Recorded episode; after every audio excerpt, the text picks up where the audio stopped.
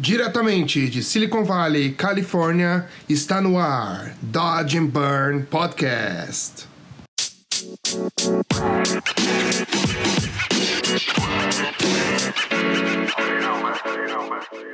Fala galera, estamos de volta em mais uma semana com o Dodge and Burn Podcast. Essa semana um convidado muito especial é o Léo Vilela da Platinum FMD. Para quem não sabe, o Léo foi um dos caras que começou junto com o Flávio e com o Luciano Ororato o, o lance de misturar imagens, de começar a retocar imagens, de começar a misturar com 3D, enfim, o Léo é praticamente um cientista maluco dessa, dessa disciplina que a gente trabalha e o cara é simplesmente uma enciclopédia. Foi muito divertido, foi demais conversar com o cara, aprendi muita coisa sobre história sobre técnicas, enfim, eu acho que vai ser um episódio que vai ser completamente diferente porque vai ser tipo uma aula para vocês. E eu tô muito feliz que a gente pôde gravar esse conteúdo para vocês. A gente vai conversar, a gente conversou por mais de duas horas, então vai ser um episódio muito interessante para vocês.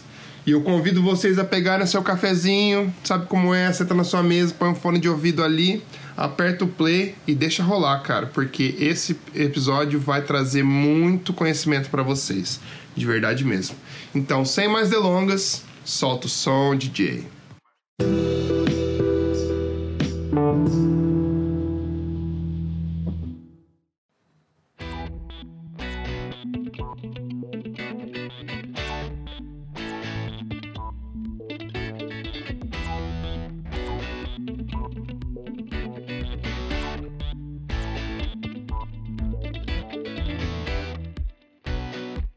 Fala galera! Hoje temos mais um episódio de Dodge and Burn Podcast. Hoje com a lenda, o sócio-diretor da Platinum, Léo Vilela, o cara que já produziu as imagens mais fodas do planeta Terra. E aí, Léo, como você tá, cara? Tudo bem?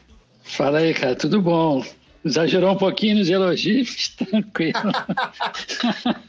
tô, sentou, tô arrumando meio de campo aqui pra você chegar. Maneiro, Bom, maneiro. Vamos começar então. Cara, como que você entrou no mundo da fotografia? Essa paixão veio desde moleque? Cara, vou começar bem do início, cara. Foi, foi estranho, assim. Meu começo é bem. Eu, pelo menos eu acho estranho. Eu tinha 14 anos, morava no Grajaú, que é um bairro aqui da zona norte do Rio. E tinha um vizinho meu que era mais velho, ele já estava na universidade fazendo faculdade de comunicação, e ele uma vez veio para a rua com a câmera dele, cara. Assim, era uma, acho que era um, se não me falha a memória, era uma Nikon com uma lente zoom. E ele, cara, veio com aquilo na mão e eu fiquei curioso, falei, o que, que é isso? Falei, cara, isso é uma câmera, não sei o quê. Cara, eu adorei aquilo, adorei aqueles númerozinhos na lente. Eu olhei, aquilo ali me encantou, cara. Engraçado. E a partir dali, eu comecei a comprar livros de fotografia. Tinha muito curso que vendia, toda semana saía um volume. Era, era na, é isso, cara, estou falando, eu tinha 14 anos, estou com 56, imagina quanto tempo atrás. E aí, cara, eu fiquei comprando e eu não tirava foto. Eu, eu era, assim, eu não tinha câmera, né? Mas é, fiquei é, sempre estudando e vendo e comprando livro e, e o negócio foi crescendo junto comigo na, na minha infância. Aí eu mudei para a Barra da Tijuca com 16 anos, morar ali perto da praia. E aí é, sai um pouco de foco a fotografia no início, mas depois logo em seguida voltou. É, meu pai me deu uma câmerazinha dele, que era uma Olympus OM1, e aí foi incrível. Eu falei, cara, agora eu tenho uma câmera. Eu comecei a gastar mais grana, eu ganhava uma mesadinha dele, mais grana com livro, e, mas nunca tirava foto, cara. Eu era teórico, fotógrafo teórico. Eu tinha câmera, eu gostava do equipamento. Era engraçado, eu não tirava quase foto. Tanto é mesmo? Não, não tinha é, saído para tirar foto, ficava só estudando primeiro. Ficava, eu não tinha vontade assim, engraçado, não tinha uma vontade de sair para a rua, ah, fazer foto. Eu, eu gostava de ler saber como funcionava o obturador, a relação, o diafragma, a profundidade de campo. Essa parte técnica da objetiva, limpar o equipamento, isso me amarrava naquilo. Que Mas massa. não tirava foto, é muito, muito estranho. E aí eu comprei um livro, cara, que eu, eu recomendo muito para quem gosta de fotografia. Chama-se O Prazer de Fotografar. Esse livro está esgotado, mas acho que se der uma fuçada aí no sebo na internet, acho é um, um vídeo da Eastman Kodak e ele fala E eu acho que tem panelaço aqui, meu, tá uma gritaria. Não, tranquilo. Voltando, é, esse livro fala de uma parte da, além da parte toda a parte técnica das lentes, é, que aí eu fiquei mais apaixonado ainda, porque via aquela gama de objetivos para que que uma servia, sempre a parte técnica. Mas ele tinha uma introdução muito legal, cara, que era a parte sensorial, assim, é, a luz, né? Você transmitia o, o, o quente e o frio é, e dava exemplos com fotos coloridas, né? A ação pela atenção. Foi a primeira vez que eu ouvi falar da, da regra dos terços, né? Você dividia o, o, quadro da imagem em duas linhas horizontais com duas verticais.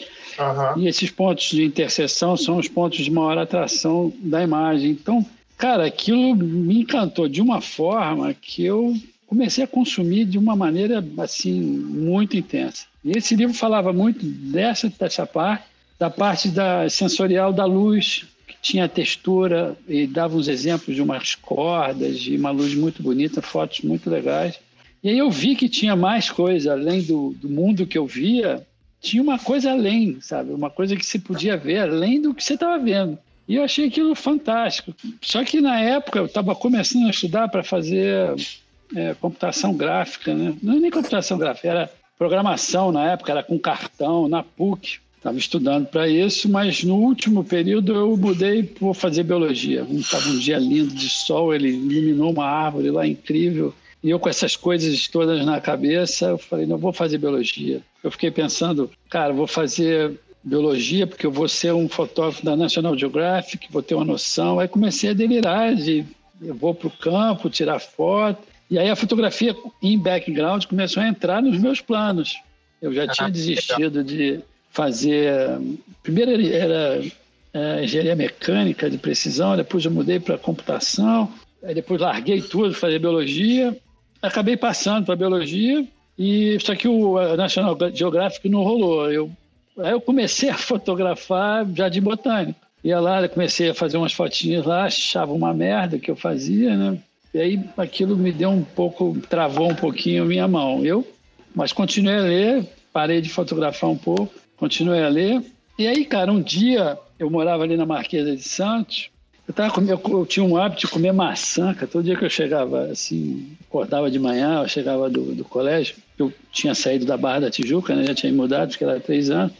E vim morar em Laranjeiras, na rua Marquesa de Santos. E eu comendo maçã um dia, eu comecei a ver numa casa que ficava embaixo do prédio, bem colada assim no muro, uns flashes na janela, uma luz, puf, puf, eu falei, cara, deve ter um estúdio aí embaixo. Que massa. E aquilo, é, eu fiquei curioso pra caramba, né? Mas nunca, sempre olhava aquilo uma vez, duas, segunda semana, terceira. Aí, cara, teve um dia que eu saí de casa, nem me lembro o que que era. Eu resolvi, cara, vou bater aí nesses caras, vou ver que porra é essa. Quero, quero pedir um estágio. Aí eu fui lá e bati, cara. Aí quem atendeu foi o Mauro, é o irmão do Milton Montenegro, é o Mauro Montenegro, que trabalhava com o Milton. E, na verdade, o estúdio, essa casa que era colada no meu prédio, era, na verdade, o estúdio do Milton Montenegro e da Márcia Ramalho. Puta que pariu. Aquelas coisas assim, meu, alinhamento de planeta, né? né? Isso foi é, destino, né? É impressionante. E não acabou aí, cara. Eu cheguei e falei pro Mauro, pô, Mauro, assim, me apresentei, falei que sou seu vizinho. Cara, eu adoro fotografia, consumo livros, bastante teoria, mas não tenho prática nenhuma, nunca fiz foto. Mas, cara, eu tô vendo que ah, me parece que aqui é um estúdio, tô vendo os flashes. Eu gostaria de saber se vocês têm vaga para um, um, estagiário. Um, eu não precisa me pagar, eu entro aí, eu quero, só queria ver, queria tomar conhecimento. É possível isso? Aí ele falou: Olha, cara, eu vou falar com o Milton, que é o fotógrafo, e você me vem aqui daqui uma semana. Falei, ah, tá tudo bem, estou aqui do lado sem problema. E o Uma Milton semana... já era um pica na época, o... né? Ele era o cara, velho. Ele e a Márcia, eu dei muita sorte, porque a Márcia era fotógrafa de moda e o ah. Milton de produto. A Márcia Ramalho era casada com ele. A Márcia Ramalho tinha um olho para fotografia de gente absurdo, cara. Assim, eu só vi, eu não conhecia nenhum dos dois, nem sabia que eles existiam. Aquilo era um estúdio que eu estava afim de, dar, de ver qual é. Aí, sete dias depois, eu fui lá, bati, e aí o Mauro me recebeu e falou, pô, entra aqui, o Milton quer falar contigo. Eu falei, pô, já entrei na casa. Aí o, o Milton me recebeu e falou, olha, o meu assistente, que é o Marquinhos, é, ele vai casar e vai tirar um mês de férias daqui a duas semanas. Você quer ficar no lugar dele? Assim, cara. Eu falei, Caralho! Quero, cara, quero, mas eu não sei nada. Não, essas duas semanas você começa a ver e você ele te, ele te forma, ele te ensina um pouco como fazer as coisas. Falei, pô, beleza, eu começo quando? Ah, você vem aqui amanhã e a gente já começa. Aí eu fui, cara. Sem acreditar no, no que no que estava acontecendo, né? Quantos anos você tinha nessa época? Cara, eu tinha 18. 18, molecão 18 total. Anos. Molecão, cara. Tinha 18 Caralho. anos. Continua, continua. E, aí eu entrei, cara, e aí eu, o, o, gozado que o Milton não estava tirando foto nesse dia, era a Márcia. A Márcia Ramalho, tava, tinha uma modelo, até lembro, eu não lembro o nome dela, mas lembro exatamente da foto. E aí o, o Mauro deu um intervalo lá, o Mauro me apresentou, Márcia, isso aqui é o Leonardo vai entrar aqui para substituir o Marquinhos quando estiver de férias. É, e aí ele vai ficar aqui olhando. E ela me olhou assim, meio atravessada. Foi engraçado, é, porque ela, o Marquinho era, cara, era, era um e carne com ela, né? O Marquinho fazia a luz para ela. O Marquinho ah, era assistente dela, é, Marcos Velasco era o nome dele. Ele, ele depois é, ficou fotógrafo também, ele fez teve uma carreira solo. Mas aí, cara, eu entrei, fiquei lá no estúdio caladinho, no meu canto, vi o Marquinhos montando a luz, aquele cenário, aquilo já, cara, já tava assim, parecia que eu tava tendo uma visão, assim. Falei, cara, que isso, que coisa linda, modelo sensacional, uma luz. Mas, cara, quando eu tive um, parecia que um raio entrou em mim, cara, foi quando eu vi aquela imagem invertida dentro do viewfinder, cara, de uma mamia. Eu olhei por cima assim e vi aquele, a imagem no despolido dentro da máquina 6x7. Cara. A mulher se mexendo e aquela imagenzinha ali dentro. Falei, cara, é isso que eu quero fazer da minha vida. Foi ali, cara. Aquilo ali aconteceu, nem me lembro o que aconteceu mais, parece que as coisas apagaram da minha vida. Mas, cara, acabou a foto, eu pedi o Marquinhos para me, me, explicar um pouco como funcionava aquela câmera. Ele ah, me explicou mais ou menos. Aí foi todo mundo embora, falei, pode deixar que eu vou arrumar aqui. Aí, cara, comecei a arrumar em, em três, quatro dias, assim, depois, né, arrumei o estúdio. Depois eu, eu não tinha foto, mas eu comecei a pegar a mamia. Em três, quatro dias, cara, eu sabia desmontar a mamia inteira. A mamia era, era, era a câmera, né? Limpava uhum. tudo, cara, e comecei a botar meu lado, assim, de técnica né, de, de, organização, eu já tinha pego isso nos livros. Cara. Então, toda vez que a, a, galera ia fotografar, cara, eu preparava uma, uma mesa assim, com os equipamentos, parecia uma mesa cirúrgica. Assim. Que massa! Você já tinha cara, cuidado já, né? Eu já tinha, cara, do detalhe. É uma coisa que eu sempre tive, é, assim, cuidar muito do detalhe, de organização. Minha mãe é, é, é fanática com isso. Vai na casa dela, pode passar o dedo com uma luva branca, onde você quiser, tu não vai ter poeira. Ela é tão obcecada com isso que eu, esse ambiente de organização me, me, eu carregava um pouco comigo. E aí eu botei ali, cara, e eu comecei a entender a luz, né? Como o Marquinho fazia, por quê. E, cara, comecei a sugar, né, cara, como esponja, né? Tava completamente sem nada, tinha uma teoria técnica de de, é limitada, base, baseada numa 35mm. Mas, cara, é, é, a mesma coisa numa 6x7. Muda alguma coisa, mas. Porque a 6x7 tem um fole, né? Então a relação de lente muda um pouco e, e a amplificação, então você muda a distância focal, não é de uma forma mais, mais intensa. Mas isso é, é um detalhe técnico. Então, cara, eu, eu, comecei a fazer essa assistência e, e peguei aquilo rápido, sabe? Eu, eu, eu consumi aquilo, eu estava tão eufórico, cara, como eu estava tão animado, que eu entrava lá, era umas. O estúdio abriu umas nove, cara, eu entrava às nove, saía quando fechava, cara, eu botava para fora, cara, eu ficava ali arrumando, limpando e vendo, cara. Tentei pegar o máximo que eu pude. Um detalhe: entrou um outro assistente, só que pela Márcia, ao mesmo tempo que, que eu entrei, era o Walter. E aí eu sabia, assim, é, eu vi ele, ele fazia ciência para a Márcia e eu estava mais pro, com o Milton, né? E uh, meu, meu, contato foi com moda e a Márcia. Aí da segunda vez que eu fiz assistência foi com o Milton e a gente estava fotografando uma garrafa de óleo, cara. Aí eu falei, pô, uma garrafa de óleo tranquilo, né? E eu fiquei olhando, eu só ajudava o Marquinho a fazer um pouco da luz, só que era um pouco, a relação dele era diferente. Aí que é o Milton fazia a luz, o Marquinho é que fazia o que o Milton pedia, né?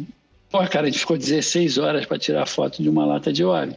Aí eu falei, cara, eu via, eu, se eu achava que eu estava no detalhe, cara, o Milton estava no detalhe do detalhe, cara, assim, ele via coisas que eu.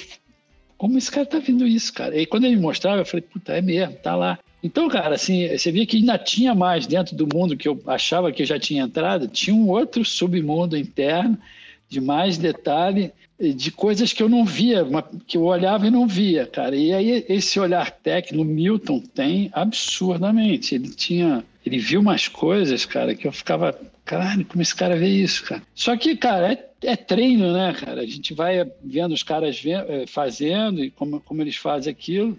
É, resumindo, cara, passou lá o mês que o Marquinho teve lá o lua, de mel, é, lua de mel dele, ele voltou e estava na hora de a gente ir embora. E eu meio triste assim, falei, pô, não, beleza, valeu. Aí o Mauro falou, falou para mim, cara, estão perguntando se você quer ficar. Que eles ah, acham. É. é, muito legal, cara. Ele falou, pô, eles gostaram de você, eles acham que dois assistentes vai ser melhor. Eu falei, porra, sério? Não é brincadeira? Não, fica aí, aí te, vamos te dar isso aqui de grana. Era muito mais do que eu já tinha imaginado que eu ia ganhar, eu já estava ali, podia até pagar para estar tá ali. Cara, isso realmente foi uma revolução na minha cabeça. Porque, e os caras tinham trampo pra cacete na época, né? Cara, eles trabalhavam todos os dias, cara. Todos os dias. É impressionante, cara. Impressionante. A quantidade da propaganda naquela época era inacreditavelmente bem paga e a quantidade de coisas legais que tinham, cara. Layout feitos à mão, todos, cara. Não tinha Photoshop, não tinha computador, era tudo no, no, no Chrome, cara. Era, é, é uma parte que eu assim, sinto saudade por algumas Era coisas. Era uma coisa muito mais artística, né? Um lado muito mais artístico, né? É muito mais artístico, cara. E você, como é que eu vou dizer? Hoje, é, com os computadores, você abriu muito o leque de, de opções, né? de possibilidades. Ali não, tu tinha que resolver na foto, na hora, na luz e sem muito, não tinha truque, sacou? Tinha alguns, né? Mas, cara, você tinha que conhecer mesmo o que você estava fazendo. Saber, cara. Hoje o Photoshop, você faz ali uma foto, uma luz básica, o Photoshop você entrega para quem manja. Meu, pega aquela tua foto meia boca e transforma numa coisa boa. Lógico que tem limitações. Mas naquela época não, cara. Você tinha que tirar o cromo, né, cara? E a gente, isso eu estou falando com máquina 6x7. O Milton trabalhava com uma Sinar 4x5, que é um, é um, um, um positivo do tamanho de uma. É um 9 por 12, cara. É um cartão postal, o, o, o Chrome. Imagina um slide do tamanho de um cartão postal, ou um negativo. Era a câmera que usava, meio lambi-lambi, sabe? A, a, a, técnica é a mesma, a câmera que é um pouco mais é, ter mais recursos, você tem um visor, não, não, joga o pano preto na frente. E aquilo então, meu, quando eu vi essa máquina, aí eu falei, se eu já gostava das pequenininhas, fiquei encantado com a 6 por 7 Quando eu vi assinar, falei, cara, isso aqui é o santo grau da fotografia. Fiquei louco com aquela máquina. E eu não sabia nada dela, porque é, é completamente diferente, cara. Uma máquina 4x5, você tem um plano da frente que só mexe foco. O plano de trás mexe as verticais e horizontais, mexe perspectiva. Então você tem umas possibilidades, cara, de foco num muro, que você pode ter foco no início, que está colado na sua orelha, até o fim, cara por causa dessa câmera. É, é toda uma, uma, técnica, você tem que saber a luz que perde dentro do fole. Cara, é incrível, é incrível. Então, se eu já estava satisfeito com aqueles aqueles aperitivos, cara. Eu cheguei ali, tinha, era o fazão com batata dourada. e aquilo ali eu falei, cara, agora eu sei, eu não quero fazer moda, acho legal, admiro quem faça, mas vou fazer propaganda com 4x5. Ah, foi daí que surgiu, que, que abriu sua cabeça para isso, então. Que massa. Exat, exatamente. A moda, cara, tinha. Eu, eu, eu não, não gosto de fotografar gente, cara. É, eu, eu acho que tem muito ego para você lidar tem o maquiador, o modelo que se acha, o escolhido, tem. Eu, eu, eu, eu, eu não gosto, sabe? Não, não, eu não tenho empatia com, com o modelo. Uhum. Se eu me esforçar, eu chego lá, mas é uma coisa que me incomoda. Eu não, não sou muito fã de. Faço foto com gente, não me importa, mas moda, eu, eu acho que você precisa ter um outro skill para fazer. Eu não tinha. Eu admirava quem fazia. A Márcia tinha, pô, era incrível nisso, fotografar gente. Nunca vi alguém fazer foto como ela de gente, assim, no Brasil, né? Mas eu logo eu falei, cara, quero fazer propaganda, quero fotografar, quero ficar 16 horas com a porra de uma lata de óleo mas não quero ficar uma hora com o modelo, cara.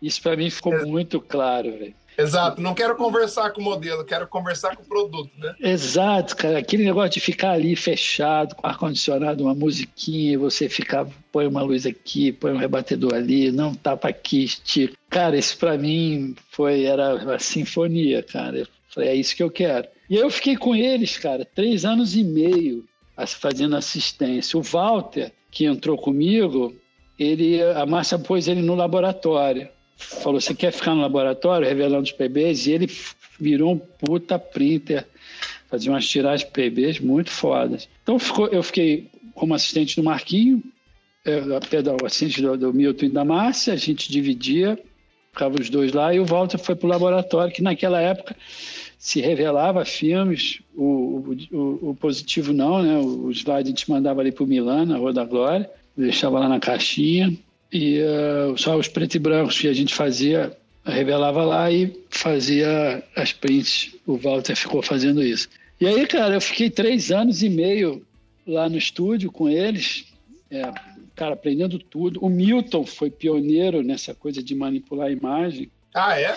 Foi pioneiro, cara. Eu vi quando eu entrei lá, ele tinha comprado um PC Estava na primeira versão do Photoshop, ele já tinha visto, cara. Ele, ele usava um Atari, desculpa. Eu era meio ignorante naquela época, não que eu seja um menos, é.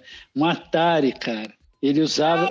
É, era foda. Cara, para você ter ideia de quanto ele era foda no que ele fazia, a Seagraph, cara, teve o um ano que eu entrei lá, não sei que ano que foi, que eu estava no estúdio, acho que é no, no, ter, no segundo ou terceiro ano que eu já estava lá, Cara, a, a, imagem dele foi a, a capa da, da Seagraph, cara, do ano daquele Caralho. ano. Cara, tinha um pôster gigante com, com as imagens dele. Ele fazia umas coisas pixeladas, sabe? Mandava os negativos para Dugal, em Nova York, para revelar, fazia as prints lá. Então, ele foi o primeiro cara que eu vi manipular uma imagem depois de escaneada, sabe?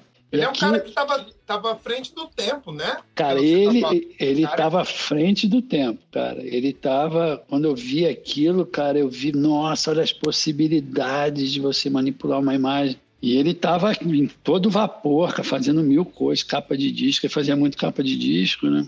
E uh, manipulava algumas coisas. E eu entrei muito nisso, cara. Eu é, eu fazia muito. É, eu gostava muito de fazer a luz, de fazer umas traquitanas, sempre gostei de arrumar umas soluções meio MacGyver, sabe? De resolver a, a, gambiarra. a gambiarra, cara. Eu era bom de gambiarra, gostava, assim, né? E aí, cara, aquilo para mim eu, eu tava, é, tava bem ali, cara, assim. Aí um dia, até num bate-papo lá, o, o Milton, não sei qual era o assunto, mas o Milton falou assim, cara, eu vejo muito você como fotógrafo daqui a uns anos. Cara, eu vi aquilo dele, meu, me deu um, sei lá, uma, um gás, né? Um Sério? gás. Falei, porra, sério, cara? Não, não, ele falou assim, não é demagogia não, cara, mas eu vejo muito você fotógrafo daqui a um, um, um tempo. Eu fiquei amarradão naquilo, cara.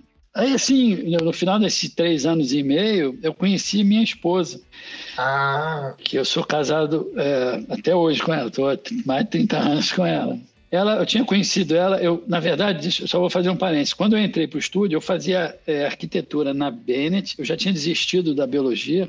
Quando eu vi um carinha lá com pulsar atrás de um, marim, um marimbondo, um besouro, eu falei, porra, meu, essa porra não é para mim, cara. Aí eu falei, não quero ficar mais aqui. Aí eu saí da, da, da, do fundão, da, FRJ, tranquei minha, minha vaga lá e fiz vestibular de novo e passei para arquitetura. Eu já passei para arquitetura pensando na fotografia, porque eu falava, pô, cara, eu vi o currículo e eu vi que tinha muita matéria, teoria da percepção, é, Gestalt, várias coisas de é, é, é, estudo do espaço, que eu falei, cara, isso vai me dar muito skill para fotografia. Você vê, eu fui fazer arquitetura, não porque eu queria ser um arquiteto, mas para ter esse, esse, essa formação teórica para usar na fotografia. Então, quando eu entrei no estúdio é, na, da lá do Milton, eu fazia. É, começava às sete da noite, né, na Bennett, eu fazia, e até às onze. E de manhã eu, eu abri a minha.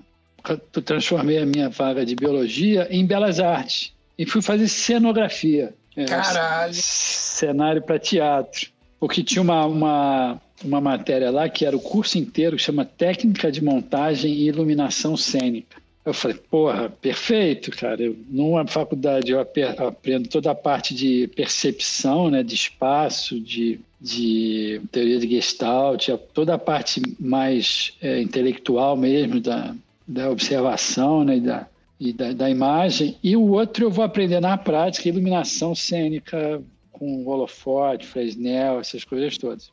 Também pensando na fotografia. E entre esses dois eu estagiava no Milton, lá na Márcia no Milton. Cacete. É, mas isso durou pouco, cara, porque a maioria das fotos começava à tarde e entrava pela noite. E aí eu tive que abrir. Teve um, um dia que eu falei, nem me lembro quanto tempo eu já tinha de estudo, mas eu já gravava direitinho lá no estúdio e eu caí, não dava. Comecei a faltar na, na arquitetura, lá na Bennett, e eu tive que escolher.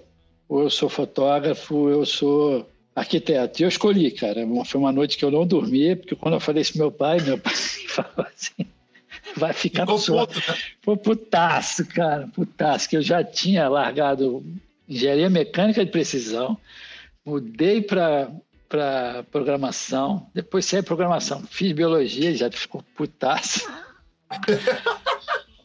Mas não tá, como ele não pagava a faculdade, era de graça, ele não reclamou tanto. Aí eu, a Bennett, eu fui para arquitetura e falou, pô, legal. Então, arquitetura, ele pagava, mas tudo bem. Cara, quando eu falei que eu largar a arquitetura para fazer um ser fotógrafo, sendo que meu pai tinha como conceito de fotógrafo aquele cara que tipo tinha uma novela, cara, que tinha um fotógrafo, acho que era Rock Santeiro, que era aquele cara malandro que só queria tirar foto de mulher para comer as garotas.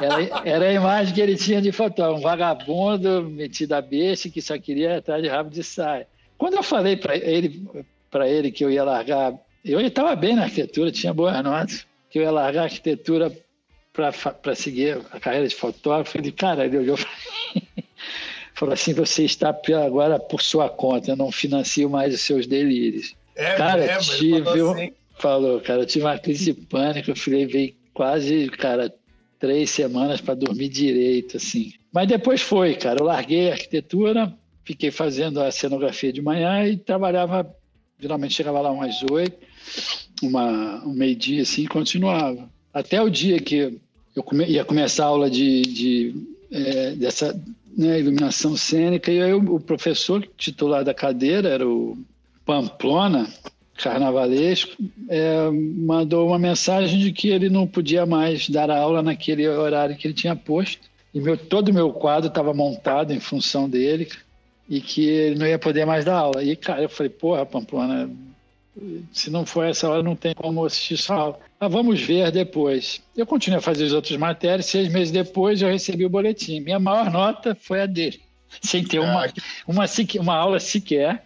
Eu tive oito e meio de nota. Falei, pô, cara, isso não é sério, cara. Tô aqui perdendo meu tempo. E aí abandonei, cara. Abandonei. Falei, não vou, quero mais sair daqui, não quero mais ficar aqui. Vou para, vou pro estúdio, vou me dedicar àquilo. E aí fiquei lá três anos e meio até conhecer a minha esposa Cara, me enrolei na história.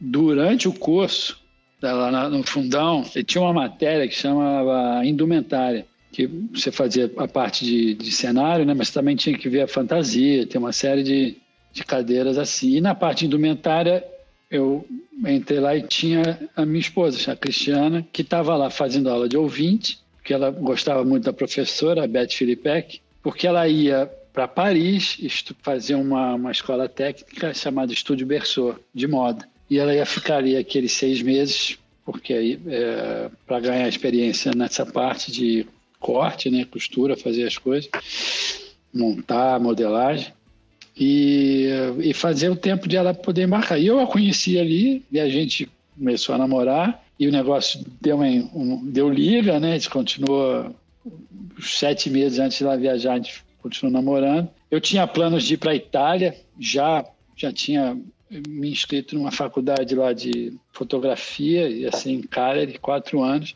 E aí passou sete meses, ela foi e me chamou, cara, você não vem para Paris comigo? Já pensou nisso? Eu falei, olha, vai lá, procura as escolas que tem lá e me manda os prospectos, de repente, quem sabe. Aí ela foi, embarcou, cara, duas semanas depois eu recebi pelo correio um calhamaço de prospectos de escolas de fotografia super legais, cara. Aí eu Falei, cara, beleza, vou nessa. Aí mais uma vez cheguei pro meu pai. Falei, ó, tô indo para Paris. E ele falou o quê? Falou assim, ah, ele não falou nada, velho. Ele não falou nada. Ele virou as costas e saiu do quarto. É mesmo?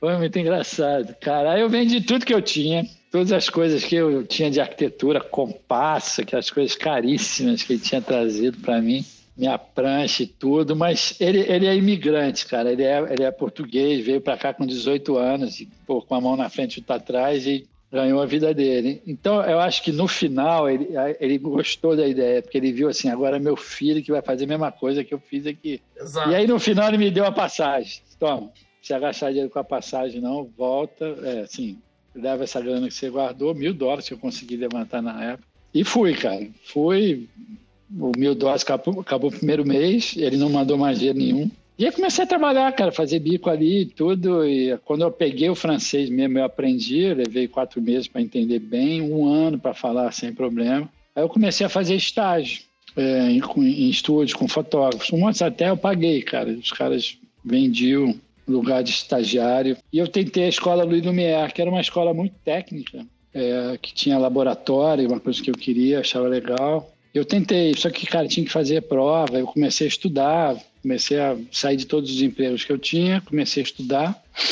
E só que chegou um tempo, cara, uma hora que eu via, eles tinham dado matérias que eu só tinha visto na, na universidade, cara. Falei, porra, cara, isso não vai rolar. Acho que não vai dar, eu não vou conseguir entrar. Eu, eu tinha feito um portfóliozinho antes de, de partir de assistente e comecei a rodar umas escolas. Olha, tá aqui meu trabalho como assistente, o que, que vocês acham? E aí vários me disseram, ó, oh, cara, eu não faria o curso, o que você sabe, você vai ficar muito tempo no curso aprendendo o que você já sabe. O melhor caminho que a gente recomenda, que eu recomendo, é você fazer assistência mesmo.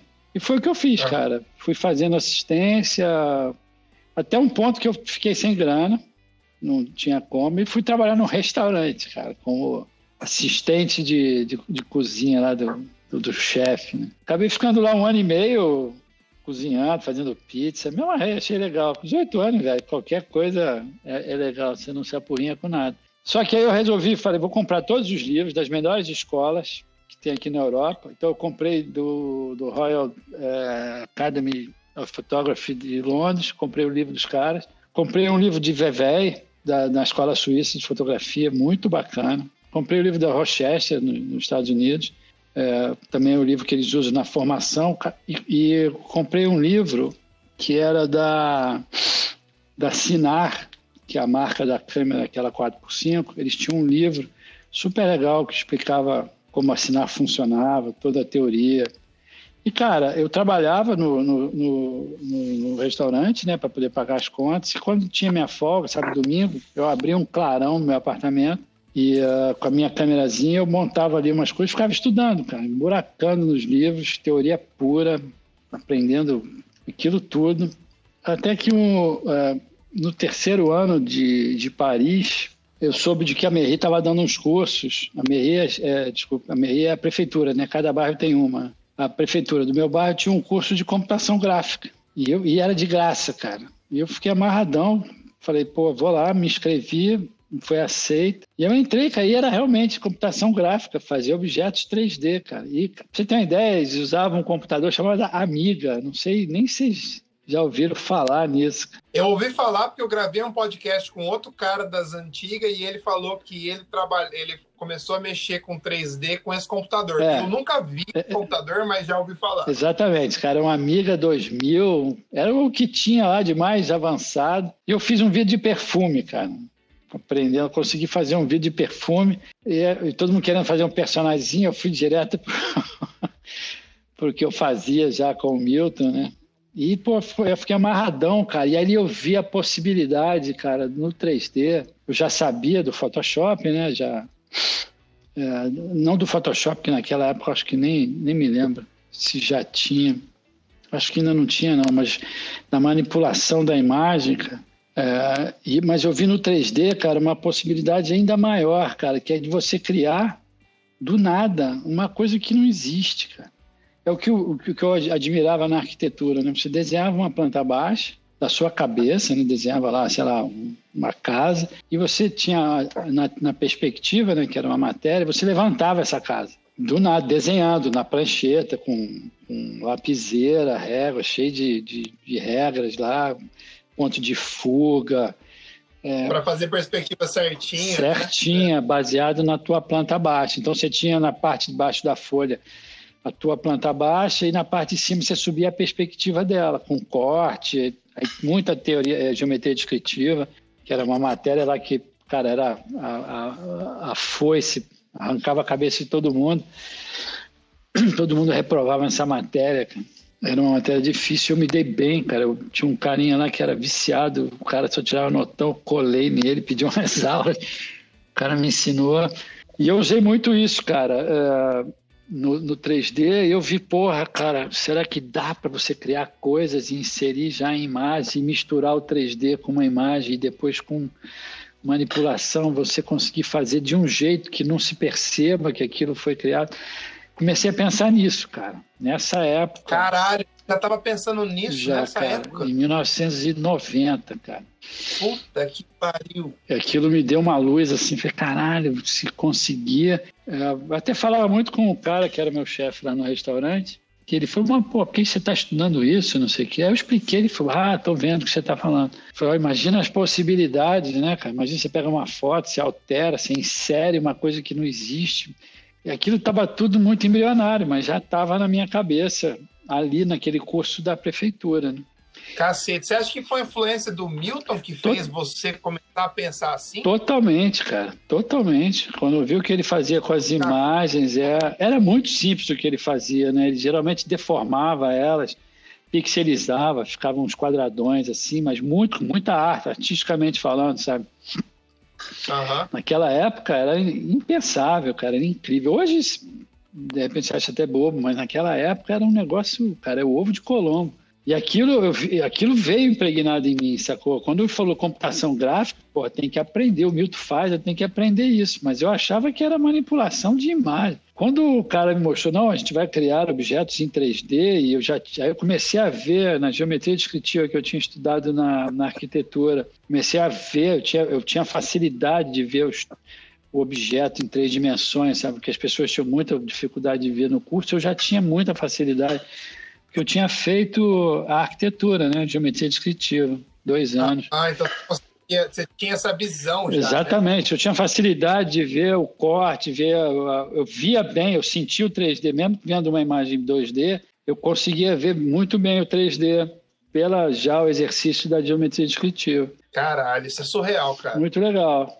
Aí no final desses três anos, estava lá três anos e meio já, é, meu pai vendeu o negócio que ele trabalhava para minha irmã, que ele era uma imobiliária, e vendeu e, e me deu a, parte, a metade, vendeu, fez ela comprar a, minha, a metade que era minha, né? E, e na época era 6 mil dólares, que ele me mandou. Ele nunca tinha mandado dinheiro nenhum, só tinha comprado a passagem. E um dia ele falou: Vou lhe passar 6 mil dólares, que é, é que sua, sua irmã está comprando a sua parte do meu negócio.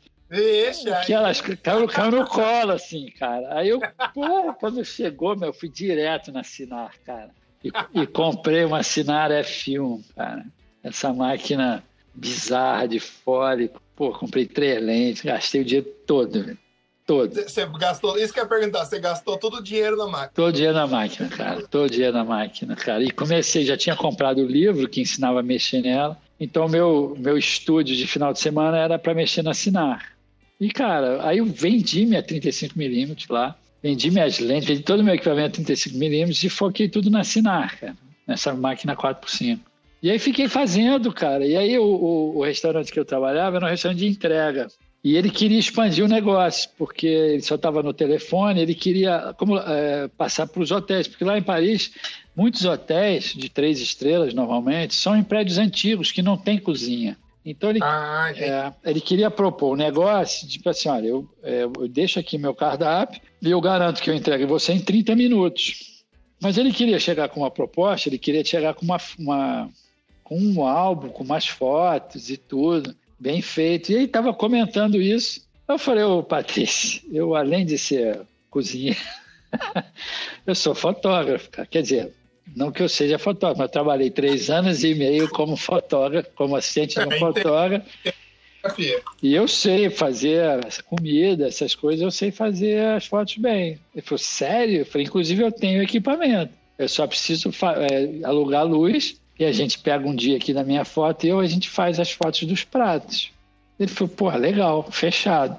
Pode ir lá alugar a luz. Eu aluguei a luz num, na minha folga, eu levei minha assinar, minha 4x5, e a gente ficou lá o dia inteiro fazendo as fotos, cara. E ficou, ficou maneiríssimo. A gente fazia foto com Polaroid na época. Porque eu, como ele queria já colar no álbum, eu falei, vamos fazer com Polaroid, Polaroid grandão, você já sai com o álbum pronto. E a gente fez os pratos principais, pô, ficou super legal. Eu fazia muita foto de comida com o Milton, com a Sheila Santos, então sabia como já molhar. E botei o, meu, minha bagagem toda ali. Cara, o cara triplicou o negócio dele, cara, em, sei lá, em meses, cara. O cara fechou um monte de hotéis. Eu me fudi, porque eu tive que trabalhar três, três vezes mais. Mas ele ficou amarradão, cara. E aí um amigo dele, que era trabalhava numa, numa agência, falou, pô, quem fez as fotos? E, cara, ele veio falar, ele falou, olha, meu cozinheiro que fez as fotos. Eu sério?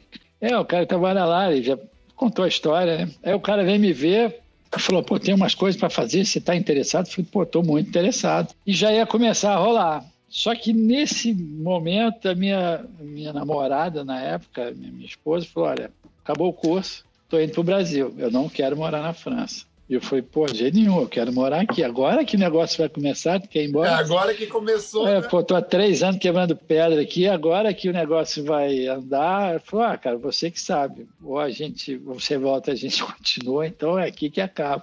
Ah, sim, seco. Bom, já sei que você voltou, né? É, mas, cara, nem foi por isso, cara. Nesse meio tempo, olha só, cara, umas coisas engraçadas. Quem me liga é a Márcia Ramalho. Era a época Collor, eu acho, se não me engano. Ele falou, pô, Léo, o momento é muito legal, muito bom, tá cheio, as coisas estão rolando. Pô, você não quer voltar não para cá e vir, não como assistente, mas ser meu sócio? A gente volta aqui para o estúdio, a gente monta, fica eu, você e Milton. Isso, assim, quatro dias depois da minha esposa me dá o ultimato, quero ir embora. Eu falei, cara, coincidência demais mesmo tá bom, vamos nessa. Aí o cara, larguei tudo, falei pro cara, pô, Patrícia, não vai rolar, tô indo embora pro Brasil. Falei, não, tranquilo, é uma pena, mas valeu, vamos nessa. Aí vim, cara, vim embora, voltei lá pro estúdio da Márcia e do Milton, mas agora como fotógrafo. Comecei a tentar, fiz um portfólio, né? Fiz 10 fotos, fiquei lá trabalhando, fiz um portfóliozinho de 10 fotos. Ampliei em Cibachrome, eu tinha o Cibachrome era um processo fazia um, um, umas prints muito boas, cara, assim, mega profissionais. Eu tinha aprendido a fazer isso lá. Eu tinha comprado até um laboratóriozinho lá, portátil, que eu aproveitei um cantinho lá, fechei a parede com minhas aptidões de gambiarra, consegui isolar um cantinho lá, botei uma processadora de químicos e fazia minhas próprias revelações, tanto colorido quanto preto e branco, comprei ampliador e fazia as coisas todas. Então, quando eu vim, montei meu portfólio, 10 fotos, fiquei correndo o mercado, cara. E nada, fiquei sete meses, cara, sem nada, cara, sem ganhar um centavo, sem conseguir fazer ah. nada. É, aí eu falei para minha esposa, falei, olha, na época ainda era minha namorada, vou voltar, cara, vou voltar para França, que ninguém me quer aqui. Ele falou, não, espera um pouco, que de repente rola, espera mais um pouco. Aí eu fui até falar com meu pai, ele falou, pô, Cristiano aqui é casar, eu não tenho emprego, não tenho nada não sei o que eu faço, estou querendo voltar para Paris. E falou: olha, cara, vou te dizer uma coisa: quando eu casei com a sua mãe, tudo que estava engatilhado para mim, que estava parado, rolou. Tudo que eu esperava acontecer, aconteceu e as coisas andaram de um jeito que você nem imagina. Eu falei: não, beleza, entendi. Vou casar então. Casei com a Cristiane. E realmente, cara, assim, um mês depois de eu estar casado, eu recebi um pedido de um fotografar uma lata de óleo da Castrol, da, de uma agência que nem existe mais, de um diretor de arte que já faleceu, coitado. E era, e era um pedido para fotografar uma lata de óleo preta da Castrol.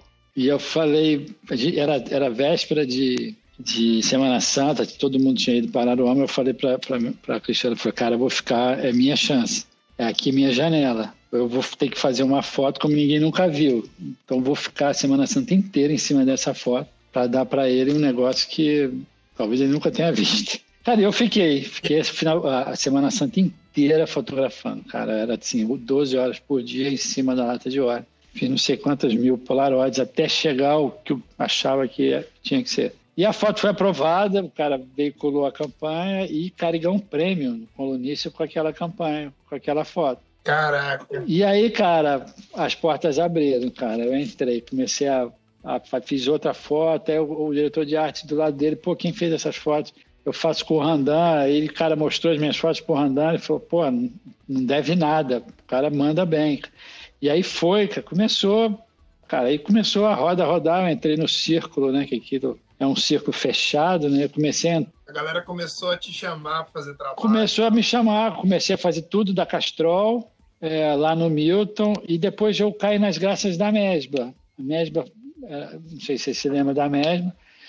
Nossa, a Mesbla era gigantesca. Gigantesca, pois é. E ela tinha, fazia muito tabloide, que eram os produtos deles. Eu lembro. É, e aí, cara, eu, eu consegui que me pedissem, me encomendassem um tabloide daqueles. Aí eu fiz um tabloide de inox famoso por ter mil refações, de ter que fazer, o cacete. E, de novo, falei, cara, minha chance, velho. Eram 40 fotos. Eu só tinha assinar, imagina, todo mundo fazendo com câmera 6x7, câmera de estúdio, eu fazendo com aquele monstro, fazendo os, tabloides. Demorava horas, as, cara, a produtora arrancando os cabelos. Nossa, Léo, um dia, quando, um dia você vai ser um bom fotógrafo.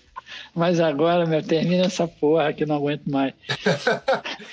e, cara, eu tinha aquela coisa do Milton, que ficava muito tempo analisando tudo. Isso eu não abandonei, cara.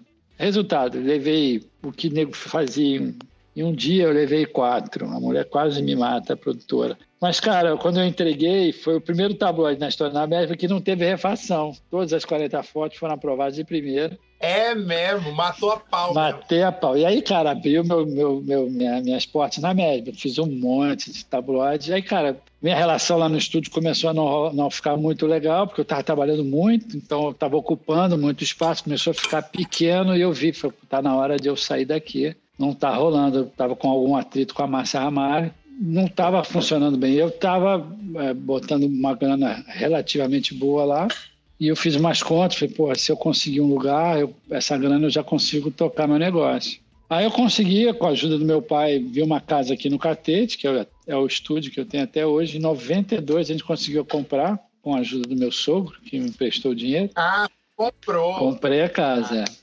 Para mim era comprar, era é, alugar nem pensar, porque seria um custo fixo, podia arriscar muito um negócio. É, né? podia arriscar muito o um negócio que está começando, né? Você já tem um que pagar aluguel.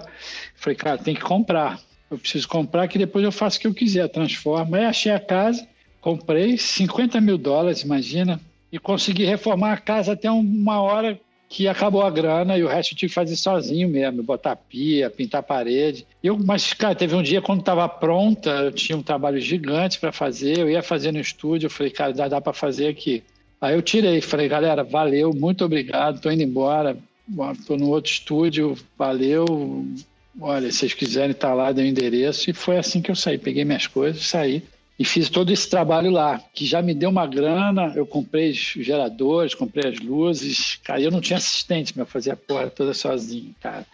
Tudo sozinho? Tudo sozinho, cara. Durante... Então era um trampo, do... você trabalhava praticamente. Cara, eu não, eu não ia para casa, velho. Eu não ia para casa, assim, literalmente. Assim. Eu fiquei muito tempo virando noite e ficar emburacando.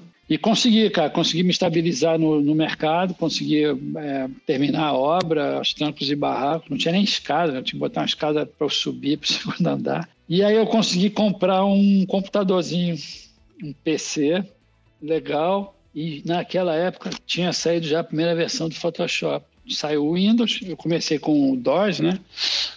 Ah, MS-DOS, imagina, com aquela tela verde Aquelas é, não tinha nada gráfico. Colocar um monte é. de código. Exatamente, é. Command dia, delete, aquela merda, parecia grego. Mas era mais para fazer a parte, é, mais a parte financeira. E aí saiu o Windows é, com mouse. E logo em seguida saiu o Photoshop, a primeira versão, né?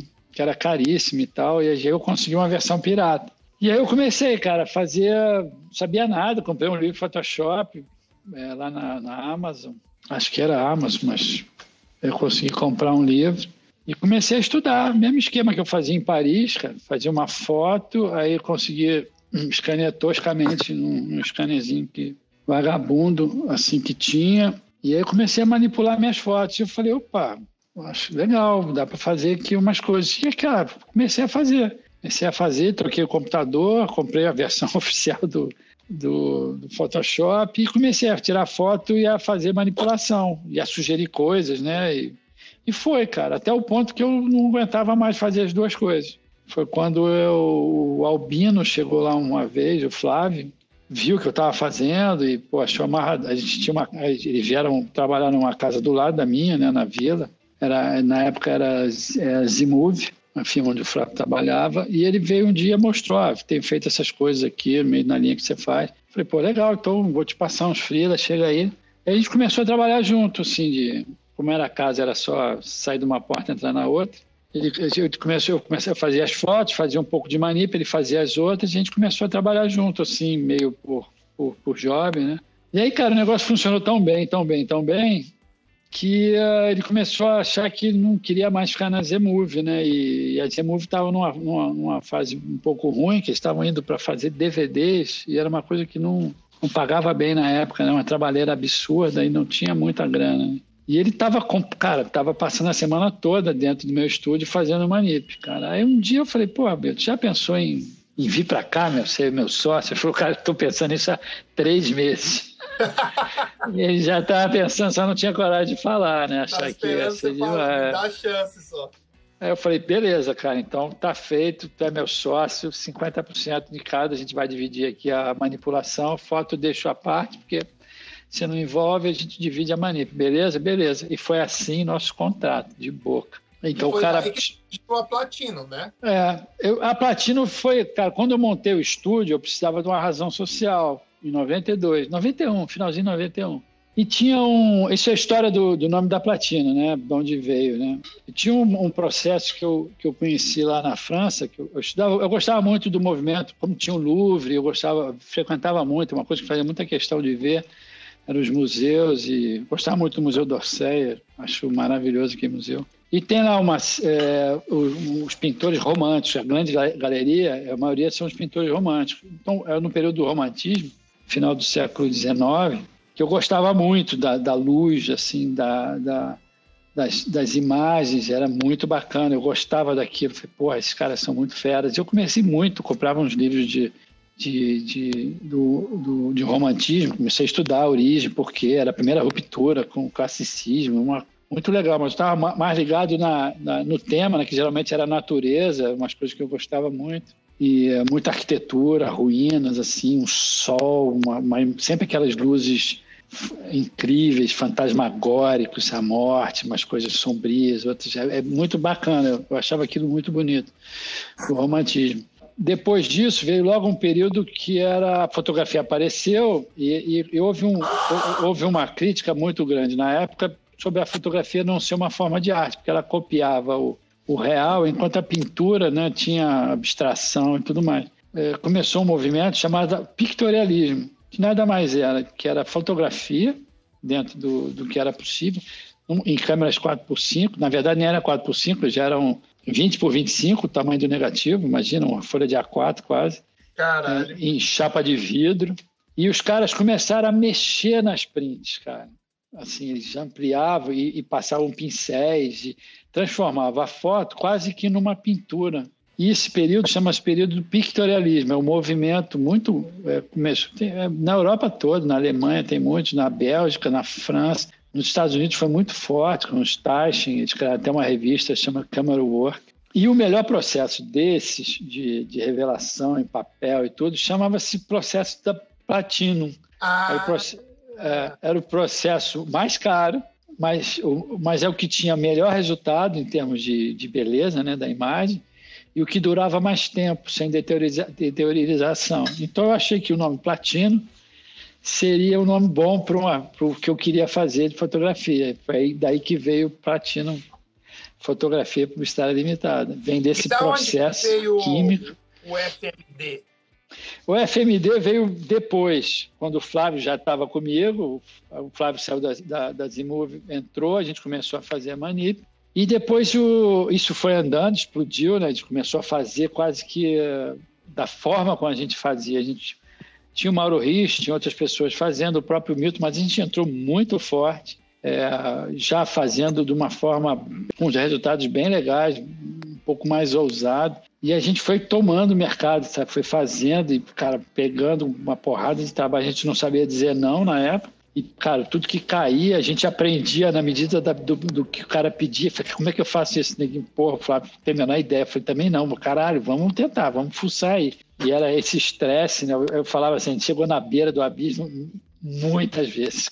Mas a gente nunca caiu, graças a Deus. Mas ali na beirinha, cheguei muitas vezes. E era uma característica nossa, vamos fazendo assim. E aí, cara, a gente começou a ver, tinha o, João Cime, é, que era amigo do Flávio, Hoje ele é diretor de cinema. Ele era muito bom em, com vídeo e com design, né? Então a gente começou a aglutinar é, as coisas. Eu comecei a montar. Falei, cara, eu não preciso ganhar dinheiro, desde que, que essa, essa área que eu vou botar para dentro agregue algum valor ao que eu faço, me traga talvez algum outros clientes, não tem problema nenhum dividir a grana.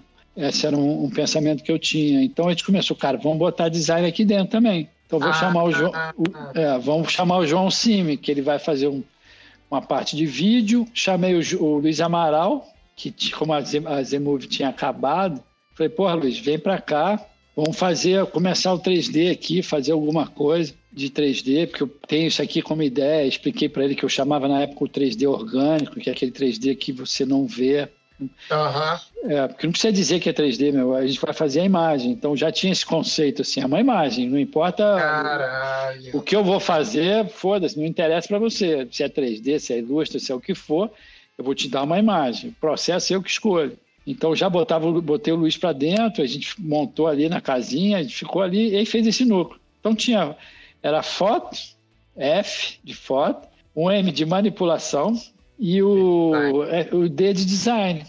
Caralho, Por isso que vem, eu nunca pensei é, nisso, cara. Que animal. Platina, é, Platina FMD. Quando a gente foi criar o site, que o João Cime é, pegar o domínio e tudo mais, a gente ia botar só platino, é, www.platino.com.br. Só que um cretino já tinha registrado o, o, o nome. O, é, o, domínio não estava inativo, o cara queria vender, não quis comprar, estava pedindo um absurdo.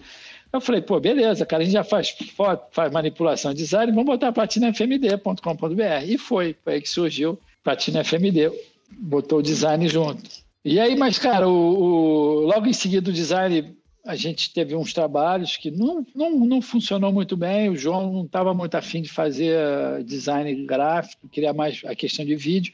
E a gente acabou, ele acabou saindo e foi, faz, foi fazer a carreira dele como videomaker na época, né? Fazia umas coisas bem legais. João é muito, muito talentoso. Hoje ele é diretor de, de filme publicitário.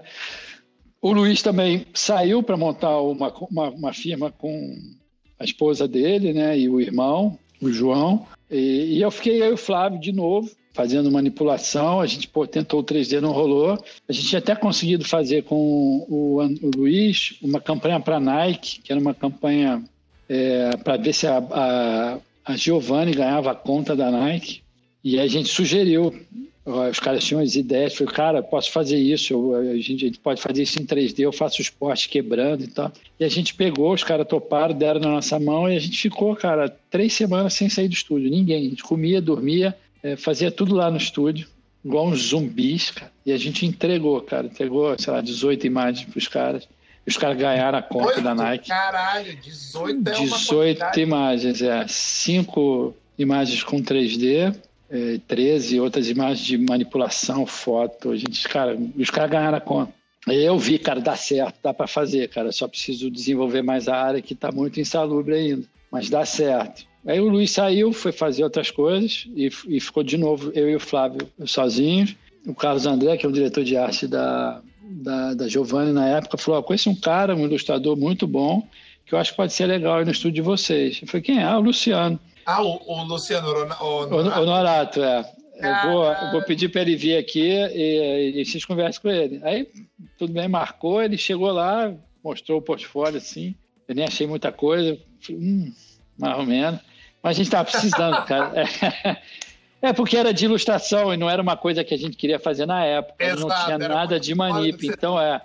Ele era, né? é, ele era uma incógnita, assim, mas falei, pô, eu fiz uma proposta para ele. Não, legal. Eu falei, então beleza, cara, chega aí. A gente estava debordado na época, a gente, eu e o Flávio, nossa, a gente já estava pesando quase 100 quilos cada um. A gente comia chocolate, ficar acordado e merda, Coca-Cola, era foda, cara. É aquela coisa, o foguete saindo da atmosfera, sacou? A gente está queimando o combustível inteiro para sair Exato. da porra da atmosfera. Quando chegar lá, a gente vê. Mas agora é hora de queimar, velho. Então, te ralou. Aí o Luciano, cara, encaixou bem na, na equipe, começou com a, com a, noção dele de ilustração. Ele começou a fazer umas coisas, muito meio fora, mas ele, eu, chegava muito em cima e falava, pô, cara, faz assim, eu ver. Ele não entendia muito o que eu falava, mas fazia, porque ele achava legal. Ele não entendia, não achava que o que eu estava falando tinha muito a ver, mas fazia. E depois ele via, pô, caralho, funciona. Então, cara, foi assim, foi andando e, cara, ele ficou, virou fundamental pra gente, cara. Assim, o olhar dele, artístico, de ilustração. Uh, ele foi um personagem muito foda. E, cara, e a gente falou, pô, eu cheguei pro Flávio, Flávio, Luciano, não dá pra sair daqui, cara. Vamos chamar o cara pra ser sócio. Bora, ele falou, não, beleza, então, ó, vamos dividir por três, tacou? A Manip, Aí o Flávio concordou, a gente chamou o Luciano, cara, quer ser nosso sócio, vamos dividir por três. E ele falou, pô, beleza, ficou amarradão e a gente começou a emburacar, cara. E aí. Quando. Que ano que era? Desculpa te interromper. Cara, não, não lembro, cara, não lembro. Não lembro. O Flávio entrou em 98, 97. O Luciano entrou dois ou três anos depois. Eu, essas datas eu não lembro. Eles sabem é, os não, anos tranquilo. que eles entraram, eu, eu, realmente não me lembro. Assim, eu estava tão imerso, cara, no trabalho naquela época. Eu era workaholic, mas assim, num grau doente, cara. É que você era o cara que tinha visão, né, cara? Você sabia. Você... Cara, eu, sabia, eu, eu tinha uma coisa que eu queria fazer. Eu não pensava muito se ia dar certo, se ia dar errado, mas eu achava assim, cara, se eu conseguir fazer isso, eu abro um leque de possibilidades impressionante, assim, cara, tudo vai Exato. ser possível fazer, tudo vai ser possível fazer. E, e, e, a, e a, a, o custo de produção vai despencar, porque eu vou fazer um carro, eu não preciso do carro, se eu conseguir fazer o 3D desse carro, eu ponho, isso já delirando, né, imagina, carro naquela época em 3D, nem pensar. Mas, cara, a gente foi usando isso, mas eu não conseguia, nunca ficava bom, eu tentava vender, aí ninguém achava que 3D era aquelas coisas do Hans Donner, que na época Exato. era muito legal, mas era Donner, metal e arco-íris, aquelas coisas. Era 3D é, é. para as pessoas, é, sem desmerecer o Hans Donner, eu acho que o cara foi inacreditavelmente importante para o Brasil e para o mundo no que ele fez. Mas, São cara. estilos diferentes, né? São abordagens diferentes. Exatamente. Exatamente, totalmente diferente. E era difícil até vender, cara. Depois desse trabalho da Nike, o primeiro trabalho que eu consegui vender de 3D, eu fiz com o Luiz Amaral, já fora do estudo, mas a gente fez com ele. Eu vendi para Noronha, cara, na época que ele era da. Eu não sei se ele era da, da Macan na época ou ele era da Gestaff, eu não lembro. Que era um, era um jardim, era um lago que tinha uma forma de uma guitarra. O lago é uma ilha em forma de guitarra e circundado por um lago. E ele era um layout que ele queria muito fazer. Ele falou, me chamou para lá para eu ver e tal. Eu olhei, falei, faz essa porra em 3D. Mas falei para mim, né? Falou, me explicou tudo. Ele falou, mas como você quer é, fazer isso? Eu falei, pô, cara, eu tô pensando em fazer em 3D. Ele falou, de jeito nenhum, acho 3D uma merda, isso é ruim pra caralho, não quero que a coisa fake, metal colorido. Eu falei, não, Noronha, cara, dá pra fazer um 3D orgânico. Ele falou, que 3D orgânico? Até rio. Falei, não, beleza, então eu vou fazer, sei lá, uma asa delta, vou fotografar umas ilhas lá na Barra, tem lá naquela reserva, tem umas coisas, vou tentar fazer com aquilo. Que não tinha banco de imagem na época, né? Exato. Aí, beleza, eu saí lá do, do coisa, cheguei no estúdio, galera, tem um trabalho de 3D foda para fazer. Aquela coisa de botar na reta e chegar perto do, do, do, do precipício, cara. E a gente, chamei o Luiz, ele foi lá, porra, ficou amarradão. E a gente se emburacou, cara. E o cara ia ficar desesperado, puta que pariu, isso tem que ficar bom, tem que ficar bom, não sei o que a gente fez. Aí, cara, eu entreguei pro cara, trabalho feito, a gente tinha print na época, né? Fazia, era uma coisa usual, fazer uma print, A3, bonitona. com a Epson, com 7, 8 coisas. Era, nessa época você ia apresentar, né? É, você levava, você ia mostrar o trabalho que você tinha feito na print. Era uma print, uma 3, e a gente usava aquelas primeiras Epsons 2000, sabe? Primeiras impressoras. Então você já, você já recebia o feedback ali na hora, né? Na hora, cara. É, exatamente. Não tinha essa porra de e-mail, fax e aquele que fazia barulho, o, a internet aqui e era só bater papo, falar sacanagem, mas não tinha nada de imagem rodando. Você tinha que chegar lá e mostrar. Aí eu mostrei e ele ficou amarradão. Eu falei, caralho.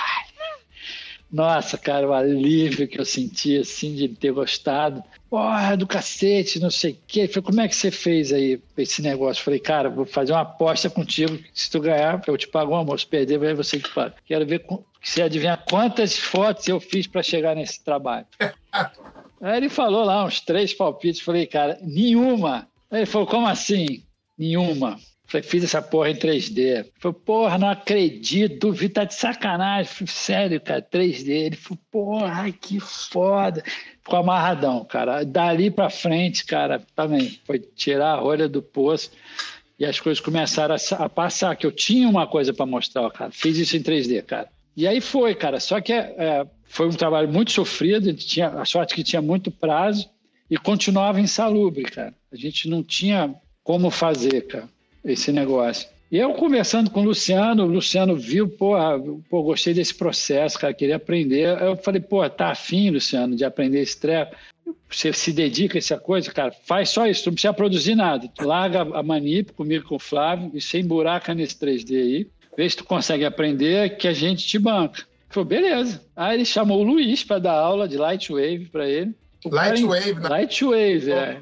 Cara, em três meses ele já estava operacional. Luciano. Sério? Sério, Caralho. cara. Eu nunca vi ninguém modelar que nem ele, assim, com tanta precisão, tão rápido, coisas geométricas, assim, muito bom. E aí a gente começou, cara, a fazer, e eu começando, e eu falei, cara, vamos emburacar, um dia isso vai dar, vai dar, vai dar grana. Eu acho que um dia 3D vai ser o principal, cara. Sempre falei isso para eles, cara. Hoje não vai dar, mas, cara, vamos ficar, porque quando essa porra, nego, entender isso aí, a gente está cinco anos na frente, cara. Três anos na frente, cinco anos na frente. E não deu outra, Caralho. cara.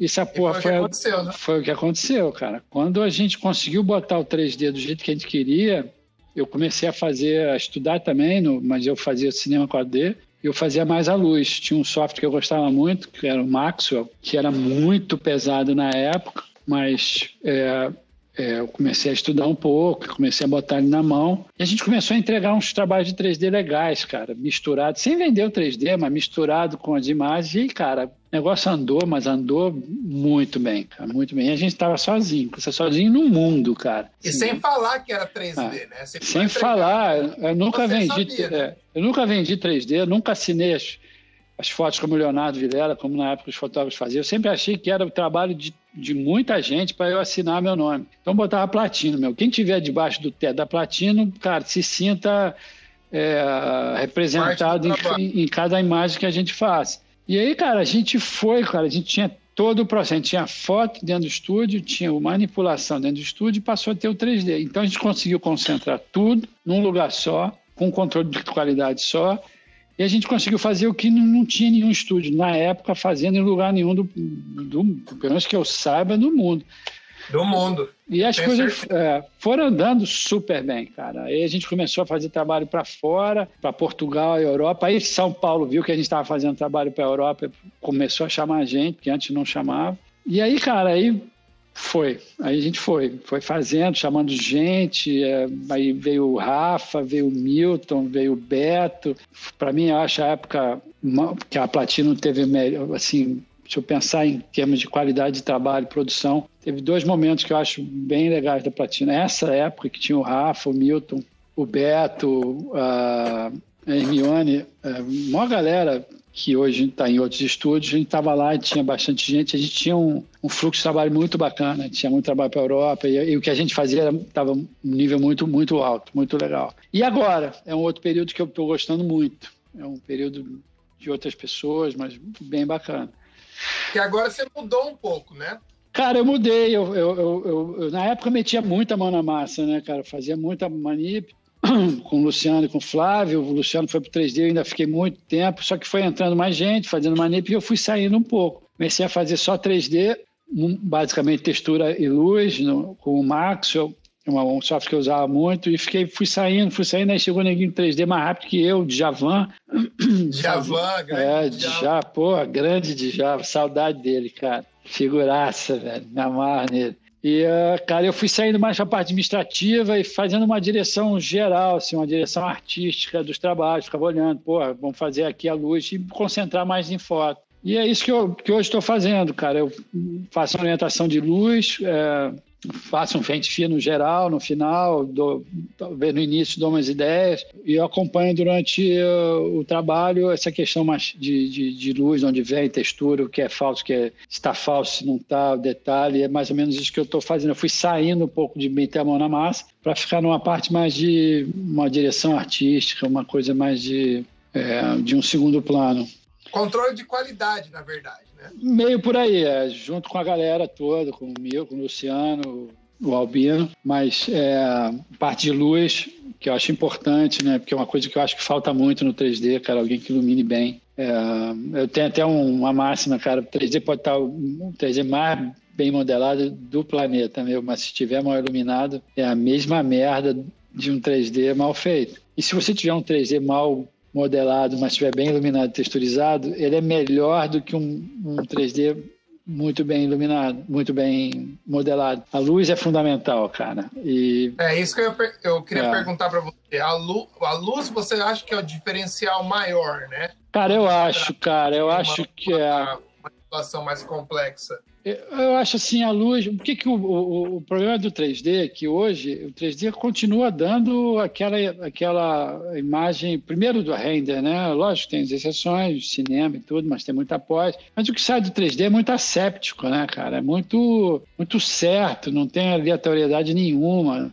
a menos que você faça. Então, a gente tem que perseguir o, o real, né? E isso é uma noção do real que que eu carrego muito desde lá da arquitetura, do Milton, Montenegro, fotografando, do detalhe, você passar essa camada inicial de visão e entrar no detalhe, sabe? Uma coisa, parece uma bobagem, mas é a mesma coisa que você tá na, tá, você está numa floresta, imagina duas pessoas, né? Um que é ornitólogo e outro que é uma pessoa normal. Quando vocês dois andam, você está escutando só uns passarinhos cantando. Tudo. O cara, meu, já sabe que aquilo ali é um cuco, o outro é um não sei o que que está cantando o canto do acasalamento. Entendeu? É, você entra num, num, num nível de detalhe é, diferente e que é o que eu via nas perspectivas de arquitetura, é o que fazia diferença. Eu tive muita nota boa e eu falei, mas porra, o que, que você faz? Eu falei, cara, não sei, velho, eu não sei o que é, mas o professor diz que tem alguma coisa aqui que os outros não têm. E aí, cara, eu fui descobrir que era detalhe. Era o detalhe como eu desenhava o, o, a, o cabo de aço que puxava a, o, a, estrutura da janela. Eu desenhava realmente o cabo de aço, o fiozinho, ficava horas, igual um doido, desenhando aquela porra. Todos os detalhes, o parafuso. Tinha os parafusos, eu não botava eles iguais, eu botava eles com uma distorção, porque o parafuso nunca para igual, né? Porque Exato. eu ia botando essas coisinhas todas, cara. E no final, eu falei, porra, tá maneiro. E nego não sabia dizer o que era, nem eu. Por que que porque tava maneiro? Tudo, né? É, é, é, tudo junto. Cara, é o detalhe, é o detalhe, detalhe, que vai. E é isso que eu tentei sempre, desde o início que eu comecei a fazer foto a, a, e manip, e falar, cara, é o detalhe, maluco. Eu quero que esse cara descubra da, de repente, dois dias depois que ele veio, mas caralho, isso aqui que eu não tinha visto, tem aqui um rato subindo na parada. Era uma coisa que eu gostava de fazer, que eu achava que era importante, cara. Cada canto da imagem tem que ter uma surpresa para quem está olhando. Quem olhar de primeira não vai ver metade do que a gente fez. Tem que ficar lá olhando e vai, puta, olha isso aqui. Na hora ele não percebe, cara, por que, que ele tá achando aquela imagem legal. Mas se ele para e começa a olhar, puta, olha aqui a lama, cara, tá batendo certinho como bateria. E você começa a ver, cara. E é isso que eu acho que a gente conseguiu na platina, uma coisa que para mim é muito cara, é o detalhe. Quanto mais a gente conseguir pôr, melhor. Por isso que eu falo, é, o nosso, a produção de imagem é based. Quanto mais tempo deixar, a gente vai melhorando não tem, não tem ponto final. A hora que você chega, não, tá bom, cheiro. Se deixar a gente mexer, a gente vai melhorar o tempo inteiro, que a gente sempre vai botar alguma coisa, vai. O que, o que para o processo é a hora de entregar. O cara entrega porque não tem mais, mais prazo. E, e, e, cara, e luz. era uma coisa que, que eu achava fundamental, cara. Assim, é uma luz coerente, uma luz bonita, uma luz que valorizasse o que o produto quer vender, né? Se é, ah, ele precisa, é isso aqui que é o principal então essa luz tem que ajudar a fazer isso, tem que destacar. Então, mas eu acho que é o detalhe, quanto mais detalhe você puser na sua imagem, sem preguiça, melhor ela fica, cara. E ninguém vai saber por quê, mas ela fica melhor. Exato. Cara, é muito louco você falar isso, porque essa é a impressão que todo mundo tem do seu estúdio, do estúdio de vocês. Pô, é o que detalhe, legal, é a luz bonita, é aquela parada que você falou de você olhar a imagem uma vez, aí você vai e volta, olha de novo, aí você vê outra coisa que você não tinha visto antes. É porque aí fica uma, fica uma coisa viva, cara. Fica uma obra viva, que toda hora você pode voltar e você vai descobrir uma coisa nova. Caralho, não tinha visto isso aqui, olha só, cara, tá aqui essa Exato. planta. Isso eu acho que é uma coisa bacana, que eu via no, como pintor, velho, tem na época, esses pintores do romantismo, os caras tinham tempo, os caras ficavam um ano pintando uma tela, imagina, velho. Os caras pensavam em todos os detalhes. Tem um quadro que chama o Rador de la Méduse, que é um, eu acho que é o maior quadro que tem no Louvre, que é, um, é uma jangada de um naufrágio que os caras ficaram realmente, sei lá, 24 dias à deriva, né, fizeram canibalismo, é uma história bizarra. Que, e o cara fez, o Jericho fez um quadro. E, cara, você para pra olhar, velho, você senta no banco ali. Cara, eu fui, sem sacanagem, eu fui umas talvez umas 50, 50, 60 vezes ver esse quadro. Toda vez eu achava uma parada nova, cara. Falei, caralho, não tinha visto isso aqui. Caralho, não tinha visto isso. Então, esse conceito que eu tentei sempre, se eu tivesse tempo, eu teria queria botar nas minhas imagens, já que a gente tem essa possibilidade né, de uma foto como base e a gente acrescentar tudo que a gente pode, cara, detalhezinho, coisas que às vezes vai perder um tempo, não faz muito sentido, mas, cara, é uma coisa a mais. E isso que eu sempre vendi isso lá dentro, a galera comprou e gostou, entendeu, e a gente, cara, sempre procurou fazer isso. Caralho, que animal, cara, que animal. Eu tô, tô tendo uma aula aqui, na verdade. Pô, que bom. tô adorando, legal. adorando, adorando. E deixa eu te falar uma coisa. Quando se trata de fotografia, uhum. tem algo, hoje em dia, você é um cara que já deve ter fotografado, deve ter brincado com a maior diversidade de imagens possíveis. Tem uhum. alguma coisa de fotografar que você acha um pouco mais difícil do que as outras? Tipo, vamos supor, um splash ou algum material orgânico? ou se você aplicar a teoria do jeito que você tem, é, você acha que você pode resolver qualquer coisa? Ou dependendo do produto, tem algumas coisas que às vezes são um pouco mais complicadas? Cara, assim, gostar mesmo, de, não gostar de fazer achar difícil é foto, foto de gente. Ah, é verdade, você é, falou já. É uma coisa que eu acho que precisa ter uma, uma, Você tem que ter uma empatia com o modelo. Eu acabo tendo, mas é um esforço. Eu tenho que fazer um esforço muito grande para chegar lá. Então, todas as fotos com gente, para mim, são, são mais complicadas. Mas, tecnicamente, é, falando das outras fotos, é, eu acho que foto difícil de fazer, para mim, eu acho que é o de, de, carro. Você fazer uma boa foto de carro é, não é fácil, cara, porque dependendo da pintura que ele foi feito, cara, a luz não, re, não reflete, você não vê a cor.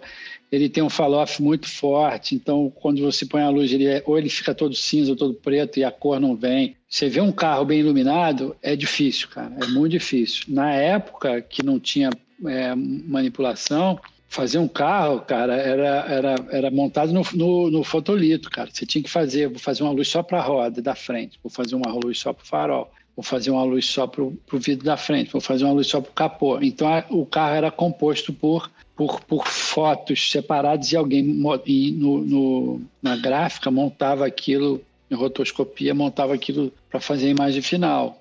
Era um trabalho. Fazer tipo um quebra-cabeça no é, Tipo um quebra-cabeça, cara. É um trabalho hercúleo, cara. Era absurdamente complicado fazer. Por isso que se pagava caminhões de dinheiro para quem fazia, fizesse carro. Era uma das minhas obsessões fazer carro, então no início eu nunca consegui, porque eu não tinha know-how para fazer. Mas hoje a gente faz bastante. É, eu continuo fazendo assim, mas eu não preciso montar em, em, em fotolito, é, é no Photoshop mesmo, então dá para fazer. Então eu acho como automóvel, acho é, hoje um, uma das coisas mais, mais difíceis de fotografar. Splash, cara, é, é randômico. Então, você monta a luz, se tiver um bom equipamento, você consegue, tranquilo. E, cara, assim, dá para fazer quase tudo, cara. Se você tiver tempo e equipamento, não tem muito. São 200 anos de fotografia ou mais, nem sei. Então, tudo já foi feito, cara. Nada, você não vai inventar nada. Acho que se você mantiver uma regra básica, tipo assim, que as pessoas ignoram, quanto menos fonte de luz que você usar, melhor, cara. As pessoas esquecem que quando você sai, de, quando você nasce, só tem um sol, cara. Então, você, é. sua vida inteira, você está sempre vendo uma fonte de luz e uma sombra. Então, toda vez que você se afasta muito disso, sem você saber, as pessoas, você começa a achar aquela imagem estranha. Porque em vez de ter uma, uma sombra, ela tem duas, três, quatro, tem várias fontes de luz. Isso não é natural. Então, há um estranhamento no subconsciente daquela imagem. Então, assim, quanto menos luz você usar, melhor. Tenta resolver tua imagem com menor luz possível. Luz, é, luz proporcional à tua, à tua cena, principalmente em 3D. Eu vejo o neguinho fazer, é, tentando iluminar e a luz não está funcionando, mas eu falei, que tamanho tá esse teu, essa tua caixa de lixo aí, lata de lixo? Aí o cara vai ver, ela tem 2 mil metros por não sei o que. Meu irmão, entra na gigante. escala, cara. Faz uma lata de lixo com 40 por 50 centímetros, cara. Aí a luz vai começar a fazer sentido, entendeu? Então ela não pode ser, você não pode usar uma placa de 10 metros quadrados para iluminar um celular, sacou? Você tem que usar no máximo 80 centímetros de luz. É, são coisas, são regras básicas, assim, sua luz tem que ser proporcional ao tamanho do objeto. Quanto menos fonte de luz você usar, melhor. E luz pontual, luz de spot, só tem o sol, velho. Todo o resto é luz por, por difusão. O céu difunde uma luz azul se tiver o céu azul, se tiver nublado, ela já é uma luz neutra. Então são detalhes que aquele livro lá do da Eastman Kodak, Prazer de Fotografar, já falava isso há 30 anos atrás, sacou? E é um livro que essa parte que eu destaco muito, essa parte inicial, dá uma visão boa do, de como você tem que perceber a luz. Cara, eu vou comprar, eu preciso arrumar esse livro. É muito legal, cara. Assim, eu falo para mim, é uma experiência é pessoal. Para mim foi um divisor de águas e eu guardo hoje, ele até hoje, assim, de vez em quando eu vou lá dar uma lidinha para ver se eu esqueci alguma coisa. Mas, cara... Meu amigo, você é o mestre Oda, você falou, tá falando. tem que comprar essa porra. Não, cara, cada, cada um tem sua experiência e as coisas afetam você de maneiras bem particulares. Para mim, esse livro é, abriu uma visão que eu não tinha da, de, de como perceber a luz. É, e uma outra coisa que eu acho que quem puder fazer, faz, cara, modelo vivo, cara. Desenhar. Ah. Porque isso vai treinar seu olho exatamente a ver o detalhe, cara. Quando você quiser ah, desenhar um pescoço e você, porra, não consigo desenhar esse pescoço, você vai começar a olhar só o pescoço. Você vai começar a ver como a luz incide naquele pescoço, por que, que o que você está fazendo não está funcionando, cara. Até o você vai dissecando, né? Você, você vai, vai dissecando, cara. Você treina o seu olho de uma forma inacreditável, cara. Quando você começa a ver aquela, você começa a entrar num mundo menor, com detalhe, você começa a ver a relação do braço com a cabeça, que, de, de proporcionalidade, que isso você leva para qualquer lugar, para qualquer coisa que você faça. E ver por que, que eu estou vendo essa veia, cara, você descobre, puta, ela nessa parte que ela está inchada, a luz incide mais forte, então ela é mais clara. Mas do outro lado, ela é um pouquinho mais escura. Mas a pele logo em seguida é um pouco mais clara. Cara, você já entendeu por que, que a veia, você tem a impressão de que ela solta. Então você já, já entendeu o questão entendi, de, entendi. entrar no detalhe, cara. Então é fundamental, cara. Copia a natureza com a luz, faz o que faz o modelo vivo, se puder desenhar. Não precisa pagar aula, o ideal é que você tenha um professor, mas você pode ir para a praia, levar um, um, bloco e começar a desenhar as gostosas lá. Ou os gostosos, ou os gostosos, depende do gosto de cada um. E, cara, e vai desenhando, cara. Mesmo se não vai rápido, você começa a ver, cara. Treinar o olho, treina o olho, cara. E, cara. Deixa eu te perguntar. Fala. Não, não. E outra coisa que é fundamental, que isso o meu mestre Luciano fala sempre, que eu aprendo com ele. Cara, referência tudo. Referência, do é, lado ali. Né? Referência, meu. Faz uma pesquisa gigante antes de começar a trabalhar. E, cara, você só vai fazer imagem boa se você olhar muita imagem boa, cara. Muita imagem boa. Embura, olha tudo que você puder, livros de fotografia, todas as imagens boas, sites com imagens legais. Que sem você perceber, cara, teu nível de exigência vai subindo, cara vai subindo, vai subindo, vai subindo. E aí a merda que você fazia antes, que você já achava legal, você vai pensar, hum, isso está uma bosta. E você só vai largar quando você chegar naquele nível que você já acha que é interessante, cara. Então, veja muita foto boa, muita imagem foda, sem medo de ficar pasteurizado. É uma coisa que pode acontecer, mas se você for bem eclético, cara, isso, você evita isso. Modelo vivo, eu acho fundamental para você desenhar e, cara, copiar a natureza. Tá tudo aí, cara. E nada, é só copiar, cara, só se transformar, cara. Nada, pouca coisa tem para inventar, cara. Tudo já foi feito. Exato.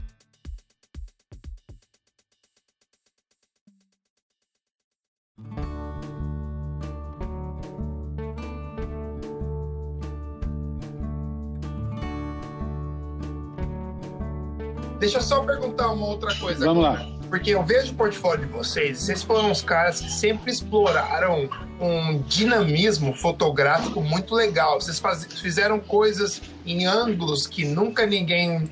Tipo, vocês sempre estão fazendo coisas em ângulos diferentes. Tipo, sempre tem uma perspectiva diferente, nunca é parecido. Você, você acredita que a variação de ângulos, principalmente quando você tem action shots, é o que traz o charme para fotografia, que faz a imagem ficar foda, por exemplo, assim?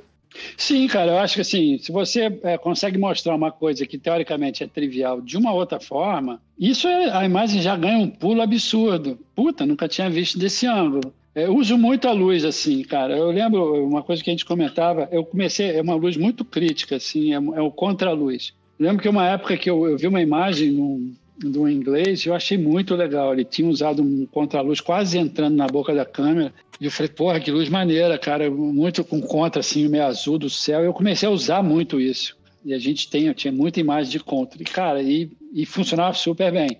E, cara, e de repente, quando eu olhei, tava todo mundo fazendo isso também. Falei, caralho, bom, foda-se, faz parte do negócio. Agora, vamos ver outra coisa, um outro ângulo. E, cara, isso eu sempre. A gente usa até uma hora que fala, cara, já já platinou demais. Vamos, cara, mudar alguma coisa e, e, e pesquisa, cara. Eu, eu, olho muito imagens. Vamos ver, pô, esse cara fez um ângulo bacana, mas eu faria esse ângulo do cara com, mas dessa forma. A gente faz muito isso, sabe, um brainstormzinho. E aí a gente vai, puta, vamos fazer desse ângulo aqui, cara. Vamos fazer daqui de baixo, que pega uma perspectiva legal. E isso a gente discute muito, cara. É uma coisa que a gente, antes de começar, a gente discute bastante como vai fazer e com todo mundo, cara, com a galera toda. Todo mundo envolvido, a gente costuma dividir muito. Até para exatamente, se a gente já conseguir um ângulo que é inusitado, a imagem já tem uma força por si só muito legal. E é uma coisa que a gente tinha desde o início, cara, assim, beleza, o layout é esse aqui. A gente pode até fazer o dever de casa, mas será que a gente vê isso de outra forma? Como é que a gente vira? Ah, cara, eu vejo assim, eu faria dessa forma. Vamos ver se dá tempo fazer os dois? A gente fez muito isso. Ah. fazer paralelo. Aí a gente, quando entregava, falou assim: Isso aqui é o que você pediu, cara. Isso aqui é o que a gente acha que, que melhor. E, cara, em 98,9% dos casos, o cara ficava com a nossa versão. É muito é legal. Eu ia perguntar, por é. exemplo, daquele job da Corona, que você tem a que o observador está basicamente dentro da dentro da, da geladeira. geladeira. Aham aí você tem essa galera. Você pode contar um pouquinho pra gente como que vocês fizeram para produzir aquilo? Cara, essa foto foi feita em Madrid, na Espanha. Foi chamado por uma agência e eu fui fotografar. É, a base, eu fui lá para fotografar as pessoas, né? Porque eles queriam é, as pessoas e e todo o resto depois a gente ia fazer no Rio. Então a ideia do cara já era mesmo o cara abrir a geladeira e pegar a, a cerveja uh, Corona. Então a gente pegou uma geladeira que eu tirei o fundo e realmente eu entrei por trás da geladeira. E, e fiz uma luz de geladeira, né? aquela luz bem difusa, que para iluminar um pouquinho, mas entrei com um pouquinho de luz é, lateral para dar um pouco de contraste no rosto da esquerda para a direita e fiz eles é, segurando mesmo a garrafa de, de, de, de corona, importando não estar tá preocupado com a luz da, da, da, garrafa. Eu sabia que depois, aqui no Rio, eu poderia reproduzir as fotos na mesma posição, mas aí com uma luz otimizada. Então a gente estava preocupado mais com o acting do, do, modelo e com a da, da modelo que está atrás dele, porque a gente já tinha que explodir a, a, roupa do cara, né? Porque a ideia era cerveja, o cara bebe a cerveja, ou pega na cerveja, e a roupa careta ou do escritório uh, se esfarela e o cara sai com a camisa da Havaiana, é o sol, né? Aquela ideia do sol chegando na vida do cara. Então a gente fez assim, usei uma, uma grande angular forte para ter essa cerveja bem grandona perto da lente e à medida que, que a pessoa fosse distanciando ficaria menor, que ela não era tão importante, o, que, o mais importante era a cerveja, e fazia essa luz, cara. Então fiz essa estrutura da, da, da geladeira e no Rio a mesma coisa, a gente montou uma luz simulando uma geladeira, na verdade já não era mais, mas eu peguei as grades da geladeira e um, uma placa de vidro igual, tirei lá da geladeira do estúdio, montei assim, já tendo acesso lateral e iluminei as garrafas. Aí as garrafas eu fiz as fotos aqui no Rio com a luz otimizada para cada uma das garrafas e aí a gente substituiu por cima. E aí, ah. Albino e Luciano em cima, dando o acabamento. Caralho, muito massa. Posso perguntar de mais um outro trabalho? Claro, fica à vontade. E aquele trabalho do, acho que é do Itaú, que tem uma criança na cama. Sim. Aí tem, tem vários seres mágicos ali. É, tem o Merlin, tem um gladiador, tem o Melocoton. Mas é muito tem o lobo mal. E é. a luz, a luz é linda naquele trabalho. Ah, obrigado. E é o que faz você. Você meio que. Você sabe que é 3D, mas você dá aquele um segundo de bobeira no cérebro, sabe? Uhum. Essa, essa imagem tem uma, tem uma história engraçada, porque na época eu ainda fazia 3D. Né? A galera modelava, eu texturizava e fazia a luz, mas só era o único que usava o Maxwell. O resto do pessoal usava V-Ray. E aí eu. Para iluminação, pra, Maxwell, pra, né? É, Maxwell, é. Para iluminação, aí eu, eu pedi a galera para para fazer a estrutura né, do 3D, e eu fazia a textura e fazia a luz. e aí eu pensei nessa foto, falei, pô, Luciano, isso é luz de abajur. Falei com o Flávio, ó, eu estou pensando nisso aqui com uma luz de abajur. Você já ligou abajur dentro da sua casa, assim, num quarto? Aquela luz amarela quentinha que vem, cara, que só ilumina aquele ali um metro um raio de um metro, resto tudo fica muito escurinho. Vamos fazer essa luz, tem esse abajur de cogumelo, tem essas coisinhas que eu acho que pode ficar muito legal. Dá essa coisa, esse aspecto cozy, que se a gente vai botar uma luz laranja por dentro, é uma coisa que eu uso muito, uso muito cor real, eu não gosto de fazer uma, uma imagem fria e depois botar a cor em pós, eu já gosto de assinar a foto, ela, as fotos que eu faço já vêm muito assinadas de cor, ah, falei, então você já direciona a, luz, é, a eu, eu, eu, já assino tudo, velho. Eu não faço nada em pós. Se eu puder fazer a luz como ela vai ser, eu já assino a luz toda. Então, assim, de um lado. Eu, realismo, né? é, por um lado, eu amarro. Se eu fizer a luz errada, ferrou. Por outro lado, eu, eu ganho essa, esse realismo, cara, que eu acho fundamental, que o 3D às vezes não chega. Então a gente fez essa luz, eu fiz, fotografei eles com uma luz bem quentinha, bem difusa, uma fonte pequenininha, igualzinho, lembra? Manter a relação, você vai, se é um abajur, não pode ser uma luz gigante. Eu fiz uma luz, Exato. eu tenho uma bola lá de que eu fiz, como se fosse um abajur, a gente fez isso. E aí a gente fez a, a, a foto, também fiz a foto do, do, da fadinha, do Merlin, tudo com essa luz de baixo, vindo de baixo para cima, para dar coerência na luz. E o ambiente, a luz, a gente fez lá uma aposta no estúdio falou: ó, cada um vai fazer a sua, eu quero ver qual é que chega mais perto do real. E eu fiz a minha. Foi engraçado. E os caras, velho, no overrei, mas se lascaram de fazer. Meu, meu no primeiro render já vê a luz dos perfeita, já matou, já. cara, quentinha, com a luz fria entrando por fora, a luz azul, cara, já deu. E acabou sendo a minha, né? Isso uhum. antes da posse. Isso antes da pós, exatamente. Caralho! Antes da pós. Aí fez a textura do quarto, com papel de parede, fez umas coisas todas. Aí o, Luciano, acho que fez a, pós dessa, com a luzinha e tal, aí botou a fadinha lá com os pirim-pipis, e a gente fechou essa imagem. Ele fez o melocoton no 3D, com essa luz. Ficou muito legal o melocoton dele. E eu não me lembro quem fez o Lobo Mal. Não sei se, foi, não sei se o Rafa estava lá ainda, não me lembro quem foi. E, uh, mas também com essa mesma luz, aí eu já fiz a direção de luz, vamos fazer assim, não é mais importante que o ambiente já estava feito, né? A luz, como a luz, a luz azul entrava pela janela e tudo, já estava feito, então era mais detalhe. E foi assim que a gente compôs, cara, assim, um render geral meu de, do, do, quarto, a foto já com a luz bem assinada, o Luciano fez meu coton lá no, no Lightwave, uma essa luz de baixo, e a gente foi montando. Acho que foi, se não me fala a memória, foi o, foi o Luciano que modelou ou, ou desenhou. Acho que foi mais ou menos isso, é. Mas eu ganhei a aposta lá do, do Henk. O que vocês apostaram? Você lembra? Cara, nem lembro. Foi, cara, tipo assim, bom, vocês vão calar a boca esse verrei aí, cara. Você tem que usar o Maxwell. Porque é, era um programa muito pesado, a gente acabou abandonando porque era, o resultado eu acho, até hoje não vi nada igual. Mas, cara, é lento para cacete, cara. Então não dá. Hoje, cara, quando você tem o Corona, o, o Redshift com renders muito bons, muito rápidos, cara, você tem que abrir mão da qualidade nesse aspecto. Que é uma pena, eu acho uma pena, porque eu acho que. Ele, até o Maxwell fez uma versão agora CUDA, mas, cara, quando você compara os dois renders no próprio Maxwell, o GPU e CPU, nossa, cara, o CPU ainda é infinitamente melhor do que o GPU.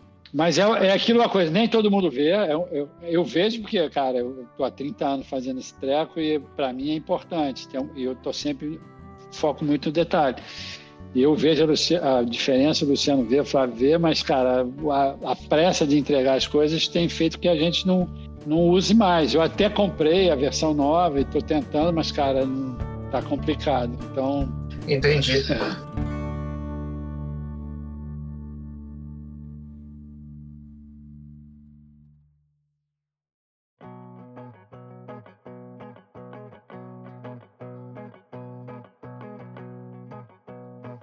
ainda tenho mais. Eu, posso, eu posso, posso Vamos lá, velho.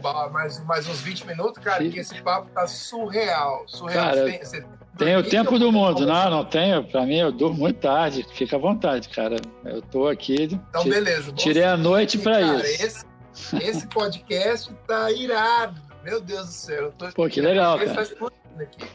Que bom, bom, vamos entrar, vamos entrar um pouco agora Hum. Eu quero que você fale um pouco da Platino Filmes, que eu sei que você posso estar enganado, mas você é o diretor de fotografia da Platino Filmes, né? Isso, exato. Como que, é, como que foi fazer a transição do estático para o movimento? Tem muita diferença no seu, no seu jeito de trabalhar ou foi uma transição mais fácil? Cara, assim, é, eu vou até contar desde o início, cara, como é que eu, essa ideia de fazer a, a, filme já aconteceu, cara. Eu estava na época lá no estúdio, a gente tava, eu estava saco cheio do que, eu, do que eu fazia, cara. Assim, eu tava, já tinha feito um, um curso no Senai de chefe executivo para ver se eu montava um restaurantezinho, um bistrô. Eu estava meio assim, eu estava vendo, porra, cara, porque eu estava, eu vou até dizer, eu tava, eu fui fazer um trabalho minto, fui levar minha filha, que ela foi estudar é, em Londres, fazer um estágio, e eu fui levá-la lá. E eu no metrô, cara, tinha uma, uma tela gigante, velho, na minha frente. Eu estava esperando o metrô chegar e eu estava vendo aquela tela dentro do metrô e só filme rolando, cara. Eu falei, fudeu, acabou, acabou a foto. Quem é que vai querer ver uma porra parada numa tela desse tamanho, velho? Isso já tá no metrô de Londres, é meu raciocínio na época. Eu falei, fudeu. Caraca eu tenho que sair desse treco, meu, que a fotografia vai acabar. Não vai ter jeito. Vai ser tudo movendo. Celular, tudo se move. É, filme, cara, eu tenho, que, eu tenho que entrar nisso. Eu não sabia muito o que fazer, cara. Então eu voltei, quando eu voltei para o Rio, eu voltei deprimidão, assim, que eu falei, caralho, o que, que eu faço? Só sei fazer isso, estou nisso há 20 e tantos anos. O que, que eu vou fazer mais, cara? Vai, filme, cara, eu não quero ser maluco, tipo uma conspiração, ficar. Já virei muita noite, eu não tenho mais físico para isso, nem quero disposição de dar minha alma para fazer filme. Eu preciso fazer alguma coisa. Então, numa dessas, dessas noites assim, de desespero, eu recebo um e-mail do Rafa, do Light Farm. O Bola Perde? É ele me manda assim: olha aqui, Léo, o que, que esses caras estão fazendo? E aí, cara, era um, um, e-mail com um vídeo de uma galera da Alemanha fazendo esses filmes de tabletop, high speed, cara, com aqueles super slows, cara. Eu fiquei chocado com os filmes. Eu falei assim, caralho, descobri o que eu quero fazer até morrer agora. Descobri... É que é lindo, né, cara? É lindo, é lindo, cara, é lindo, cara. Descobri a minha porta de saída, cara. Juro, foi assim, de noite, sozinho no estúdio, em meio do Rafa chega. Até agradeci a ele, mas eu acho que ele achou que fosse um deboche. Eu não sei, eu achei a reação dele estranha. É como se eu tivesse. Me passou como se ele tivesse achado que eu debochei do e-mail dele. Assim, tipo, pô, valeu, Rafa. Descobri. O que eu respondi assim mesmo, cara, valeu, Rafa. Descobri o que eu quero fazer pro resto da minha vida. Acho que eu fui tão intenso no, no meu e-mail que ele achou que eu estivesse debochando. É que e-mail é muito impessoal. É, né? cara, a palavra escrita tem vida própria, depende da, da, do humor de quem está lendo e da situação. Mas, cara, depois eu tive a oportunidade de cara, explicar para ele: não, cara, realmente ali você salvou minha vida. Eu estava muito desanimado e, e eu vi um caminho ali, sabe? E aí, cara, eu comecei a, a pesquisar, os caras usavam um robô, eu falei, pô, que robô é esse? Achei o robô, consegui Falei, pô, vou levantar, mas eu não tenho grana, preciso de um sócio, também não dá para fazer sozinho. Aí, eu, numa foto da Globo, eu encontrei o André, o André Renier, que era diretor de arte da, da agência da Globo. Ele também estava super desanimado com o que ele estava fazendo e também, pô, realmente as fotos estão Lógico, vai ser igual filme preto e branco, vai ser uma opção. Eu falei, não, cara, vai existir ainda pra caralho, mas vai ter cada vez menos. E vai ser pouco, mas eu acho que agora tudo tem que se mexer, cara. Tudo se move. É, e você transmite muito mais coisa com o movimento, mas... Aí eu falei, eu tenho uma ideia que eu não sei se você é, gosta. Eu expliquei para ele o que, que, eu queria fazer, mostrei esses vídeos que o Rafa mandou. Falei, cara, quero fazer isso. E os caras usam esse robô, fazem com essa câmera, só que eles precisam de um caminhão de dinheiro. E ele fala para mim, cara, o caminhão dinheiro eu tenho. Você me quer como sócio? Eu falei, porra, do caralho, vamos nessa, velho. Vamos então emburacar. A gente montou um plano de negócio, é, juntou com o Daniel, que era o TI da, da Sigus Fly, que fazia o TI pra gente, chegou pro Daniel, vamos fazer isso aqui. Então, cara, eu estava maturando isso, esse intervalo entre eu falar com o André, entre o e-mail do Rafa e eu falar com o André Renier, foram três anos e meio que eu fiquei matutando como fazer e como é que eu ia é, mexer nas coisas. E aí a gente conseguiu montar o negócio, equipamento comprado, equipamento no estúdio, hora de filmar, como eu ilumino esse negócio. Foi aí que eu me dei conta, velho, que não basta você escolher um ângulo e fazer aquela luz maneiríssima para aquele ângulo. A câmera se mexe, velho, e tudo que você fez para aquele ângulo específico vai para o saco.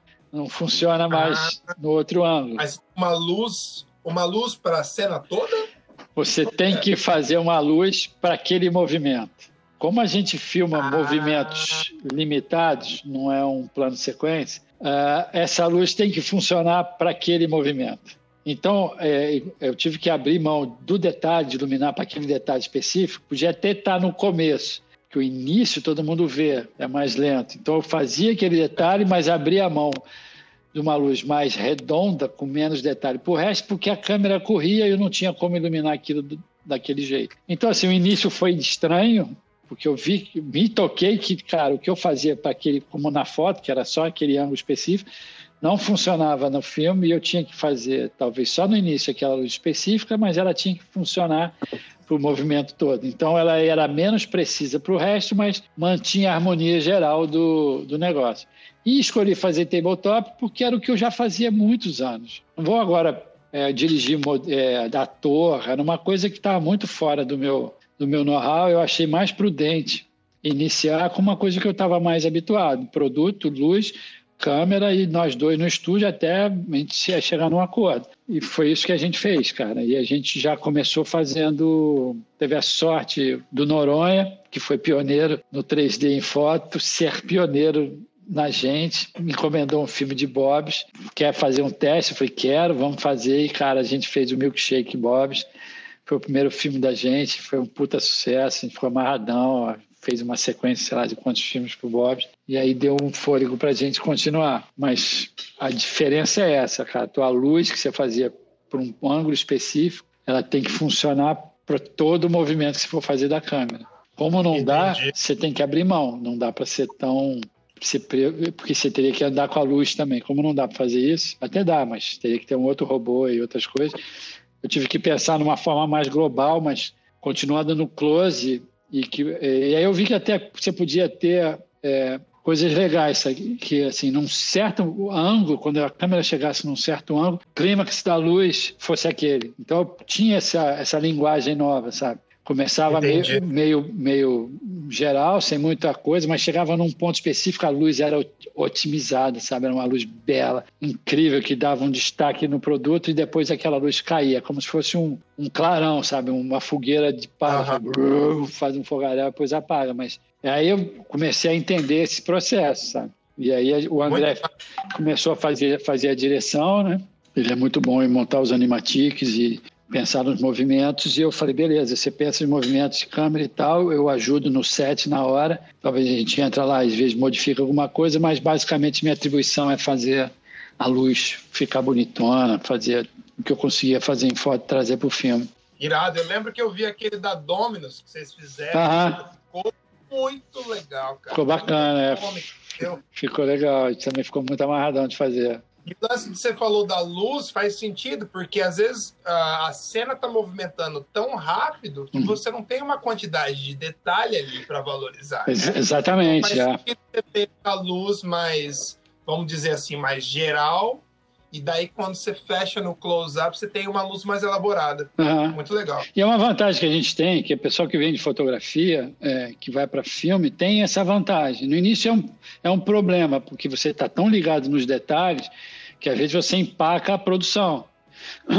Eu, fiz até direção de fotografia num filme da para o pessoal lá da, dos tomates, que eu fiz a direção de fotografia, fiz a luz, né? E aí, cara, eu estava tão preocupado no, no, nos detalhes que eu estava empacando a produção. Os caras tinham não sei quantos takes para fazer, eu estava ali gastando tempo para fazer a luz. Já estava maneira, só que eu queria chegar no, num pontinho. O cara, não, não, já está maneiro, o que você quer fazer? Não, eu quero fazer, não, vamos nessa. E aí teve um certo ruído, assim, mas que depois o cara entendeu o que eu estava querendo dizer, realmente estava querendo melhorar.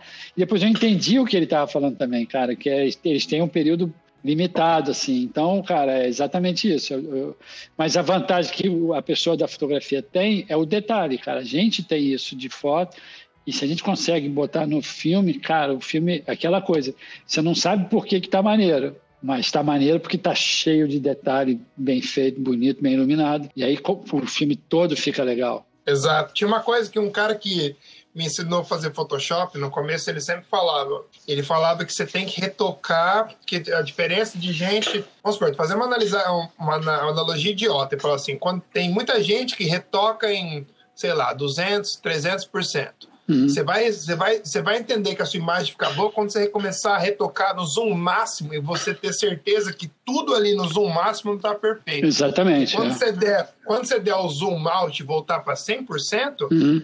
é muita coisa boa junto que vai fazer a imagem ficar foda. Então é. não tem como a imagem ficar ruim. Exatamente. Exatamente isso. Muito irado. Bom, vamos lá. Vamos lá. É, agora eu quero entrar em outro, outro trabalho, aquele trabalho que vocês fizeram para a WWF que tem os bichos, que tem metade de metade bicho e metade osso. Acho que é um mico-leão, um ah. onça. Esse trabalho, é, é, esse trabalho é todo do Luciano, cara. É, concepção, direção é de arte. Foto? É. Tudo foto? Não, não tem foto nenhuma ali. É o 3D do pessoal lá da Platino fez os ossos. É, o, Luciano montou o banco de imagem lá do. Com o banco de imagem ele fez o background, pegou lá o mico, a onça, e o resto da metade foi o osso, foi o pessoal do 3D que fez. Mas é, aquilo está na mão só do Luciano. O Luciano é que mexeu aquilo 100%. Que massa. Ajudado com o 3D do, do resto da galera. Eu dei só uns pitaguinhos lá de vez em quando, mas basicamente é. Você pode falar, vamos, você participou daquela que é o quadrado do Mentos? Lembra daquela? Sim, participei cada, bastante daquela. E cada, cada, eu acho que você, você, aquela imagem é tão legal que você pode virar ela de qualquer ângulo que ela funciona, né? A ideia era essa, que ela funcionasse do jeito que você girasse. É, era a ideia, que tudo funcionasse ali. Ali o, o, o, interessante é você fazer a conexão entre os, os mundos como se eles estivessem encostando mesmo. Então a água molha ali a parede, o splash da onda vai na, na pista do cara, o sol que está na imagem de fundo também é o mesmo sol que ilumina o resto. São pequenos detalhes, é uma imagem cheia de detalhes, mas todos eles coerentes. É por isso que eu acho que ela funciona bem, é porque tem bastante detalhe, mas todos é, coerentes em termos de, de luz, de, de para onde a sombra vai, esse tipo de coisa.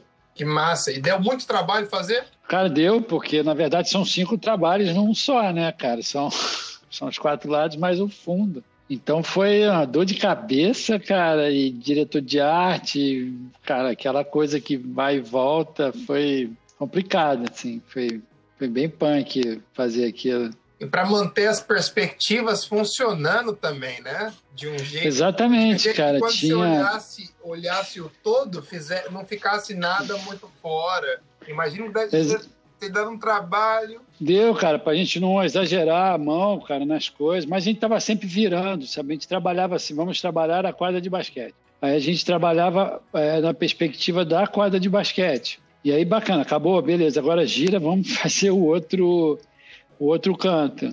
E aí a gente ia trabalhar a outra parte que, é, que era a mistura pra, e fazer o contato entre os mundos, que eu acho que é ali que era o mais importante, eu achava. É, como elas se encontrariam, né? Aonde que você faz é. a transição certinha, né? Exatamente, cara. Por exemplo, pô, se a água do mar está naquele chão da quadra de basquete, como é que a quadra de basquete ficaria molhada? A gente faz aquela, aquela aguinha, aquele chão molhado. A pista da estrada é a mesma coisa, mas tem ali o, o a, a, onda batendo no mato, a gente fez a água misturando. A, a, neve ali é um pouco mais, mais complicado, mas do outro lado também tem um pouquinho de gelo caindo na quadra da, de basquete. Então, do jeito que você vira, é, faz sentido, sabe? A, a imagem faz sentido. É. Vocês têm aquela outra imagem também que foi muito copiada, que acho que é de Sandal, né? Que ah, é, sim, aquilo. É redonda. Exato, é. Foi bastante copiada. É. A gente teve dificuldade, cara, de achar uma praia no Rio de Janeiro que tivesse o sol nascendo dentro d'água. Que todas as praias, pelo menos da cidade do Rio, elas são voltadas para o sul. Então ah. você não tem nunca o sol nascendo dentro d'água ou morrendo dentro d'água. Tirando ali Copacabana, mas é uma praia todo mundo conhece, eu não, eu não podia caracterizar muito. Então fui para Arraial do Cabo e, e, aí achei uma praia perfeita, cara. Aí eu fiz a foto, o resto é Photoshop, né? E aí as fotos de, das pessoas foi feita em estúdio. Botei uma luz central no meio da parede, assim, bem dura, como se fosse o sol. E aí fiz as fotos, cara. Também pensando do mesmo jeito, cara. Eu fiz todas as pessoas em pé né? E a gente imaginando como elas entrariam em que parte, né? E ia girando, como é, a luz é central, as sombras sempre eram coerentes. É um trabalho que parece que é super complicado de fazer, mas na verdade é bem simples, cara. Ah. Só dá um pouco de trabalho. É que é, uma, é um ângulo muito, muito legal, né? É, é muito inusitado, né, cara? É, o ângulo, cara, que isso, é realmente estranho, né? Você vê as pessoas ali e a luz faz, faz sentido porque você podia ter aquilo e a luz não fazia nenhum sentido, sabe? Mas ali, como ela é central, ela é muito. Toda a luz faz se da sombra, né? A fuga da sombra, porque é uma luz crítica, está no meio da sua lente e a sombra foge na sua direção. Então, o, o que eu acho que a, a liga naquela imagem é a coerência das sombras. Né? E, lógico, o tratamento da luz em cada uma das pessoas. Né? Irado, irado.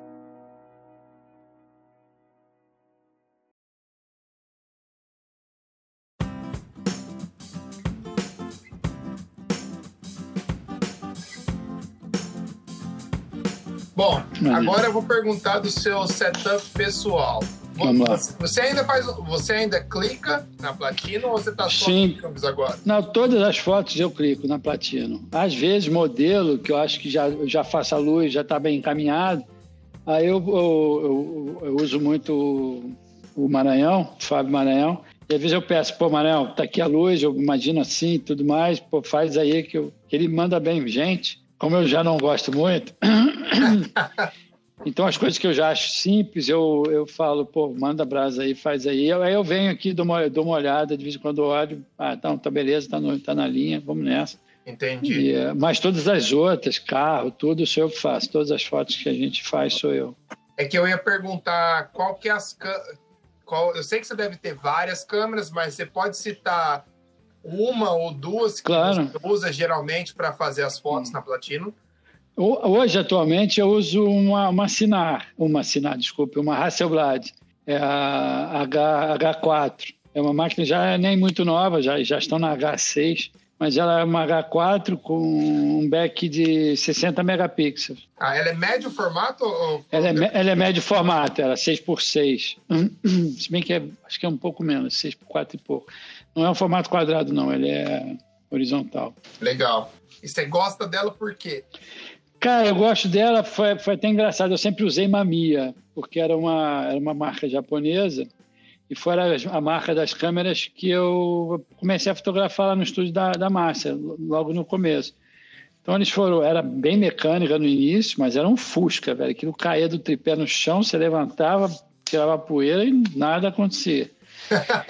É impressionante, é. Aí eles começaram a fazer a 645, que é uma maquininha menor, eu comprei a Mamiya 645, mas já com motor, já meio automático, foco tudo. Depois eles fizeram a Mamiya RZ, que é uma, é, era a mesma estrutura da Mamiya antiga, a RB, só que era, já tinha motor de avanço de filme, foco automático e uma série de coisas. E eu usava muito essa câmera. Até o dia que eu fui fazer uma foto nos Estados Unidos e os caras não tinham a Mamiya, eles tinham a Hassel. Eu falei, beleza, me ensina lá a mexer, em 10 minutos eu já ponho a mão e começo a usar. E eu fui, fiz as fotos. Cara, fotos que eu normalmente faço no Rio. E aí eu trouxe os filmes, cara. E aí, cara, quando eu olhei a qualidade, da nitidez, eu fiquei chocado, assim. Eu falei, porra, que isso, cara? Era muito mais nítido do que as minhas imagens. Eu fiquei em dúvida, como o Beck também era diferente do meu, se era a câmera, as lentes, já sabia que a Hasselblad tinha lentes muito boas,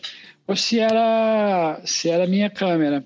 Então eu tinha o César que vendia Hasselblad e, e vendia é, mamias. Eu pedi, ele tinha umas câmeras para vender, eu pedi, perguntei se, podia, se eu podia fazer um teste. E ele me emprestou, eu fiz um teste, a mesma cena, fotografei com a minha câmera e com o meu back, depois peguei a câmera dele com a, a Hasse e botei o meu back. Cara, a qualidade da Hasse foi tão superior à da Mamia que o cara, na hora, falei, César, eu quero me faz aí um, um preço legal, facilita para mim, que eu vou comprar agora. E eu comprei, comprei a Hasselblad, nunca mais toquei nas mamias, já estão lá até hoje no estúdio, guardadas, mas desde então eu, eu uso Hasselblad, cara. A qualidade das lentes, cara, a nitidez é, é, é boçal, cara. Uma coisa inacreditável. Caraca. É, agora, como a Sony lançou a Alpha R7 4 com 61 megapixels, eu fiquei interessado. Eu comprei. E ela tem umas lentes que a, que a Zeiss produziu para ela, específico, que estão no mesmo nível da Hasselblad. Então, cara, ah, quando, eu, é, quando eu quero uma câmera de mão, eu uso a, a Sony. Até porque ela tem também uma sensibilidade maior. E a Hassel não, cara. Você tem que usar com 50, 50 ISO. Se você usar 100, até dá, mas você já começa a ver grão 200 esquece, a, a imagem é inútil. E Legal. A, a, uma curiosidade? Oh, pode falar. Não, a Sony você pode esticar até 800 asa, que facilita bastante. Sabe uma curiosidade? A Zeiss foi cliente da minha agência quando eu trabalhava em San Diego. Nossa, que legal. A gente fez uns trabalhos para eles e depois que, eu, depois que eu vim a descobrir que era essa empresa de lentes fodidas e tudo mais. Eu falei, é. caralho, que legal. Cara, esses caras são monstros, são os melhores do mundo, assim. São Irado. muito foda. Chegou a testar a Phase One já? Cara, eu nunca testei não, mas é muito bom. Eu fiz fotos com ela, o modelo antigo. Esse novo, de 180 megapixels, não, não testei não. Eles compraram a Mamiya, né? A Phase One comprou ah, a Mamiya. Eles compraram é. a Mamiya. Por isso que hoje eles vendem a câmera, porque eles compraram a estrutura de câmeras. E eles pegam, se não me engano, as lentes não são Mamiya, são Schneider, que é uma outra fabricante suíça de lentes muito boa. Então eles estão estão bem, cara, estão muito bem. Fez uma ah, então boa. eles juntaram um monte de, é. de coisa junto para fazer essa é, câmera. É, eu acho que a Schneider faz as lentes da Phase One e eles compraram a, a Mamiya. Então, e aí incorporaram. É que nem a, a Hassel tinha uma empresa chamada Imacom, que ela fazia um back digital, que o, o primeiro back digital que eu comprei foi Kodak. O segundo foi Imacom, que eles são dinamarqueses, eu acho, se não me engano. E eles faziam scanner e back muito bons, muito, muito bons. A Hasselblad viu que a Kodak estava falindo porque inventou a máquina sem filme. Tiro, Aí, eles, eles, se mataram, né? É, o, é o maior tiro no pé da história, velho. Os caras inventam uma parada que vai foder a indústria deles mesmo. É inacreditável, mas fizeram isso. Fazer Cara, o quê? Porque eu lembro que, tipo, comprar filme era uma rotina normal. Tipo, Exato. Pra... Ah, exatamente. morre. Fiquei de cara. Falei, puta que pariu. Eu nunca vi um negócio desse, cara. Os caras. É o maior tiro no pé na história, assim. Se alguém me perguntar, o cara, Kodak.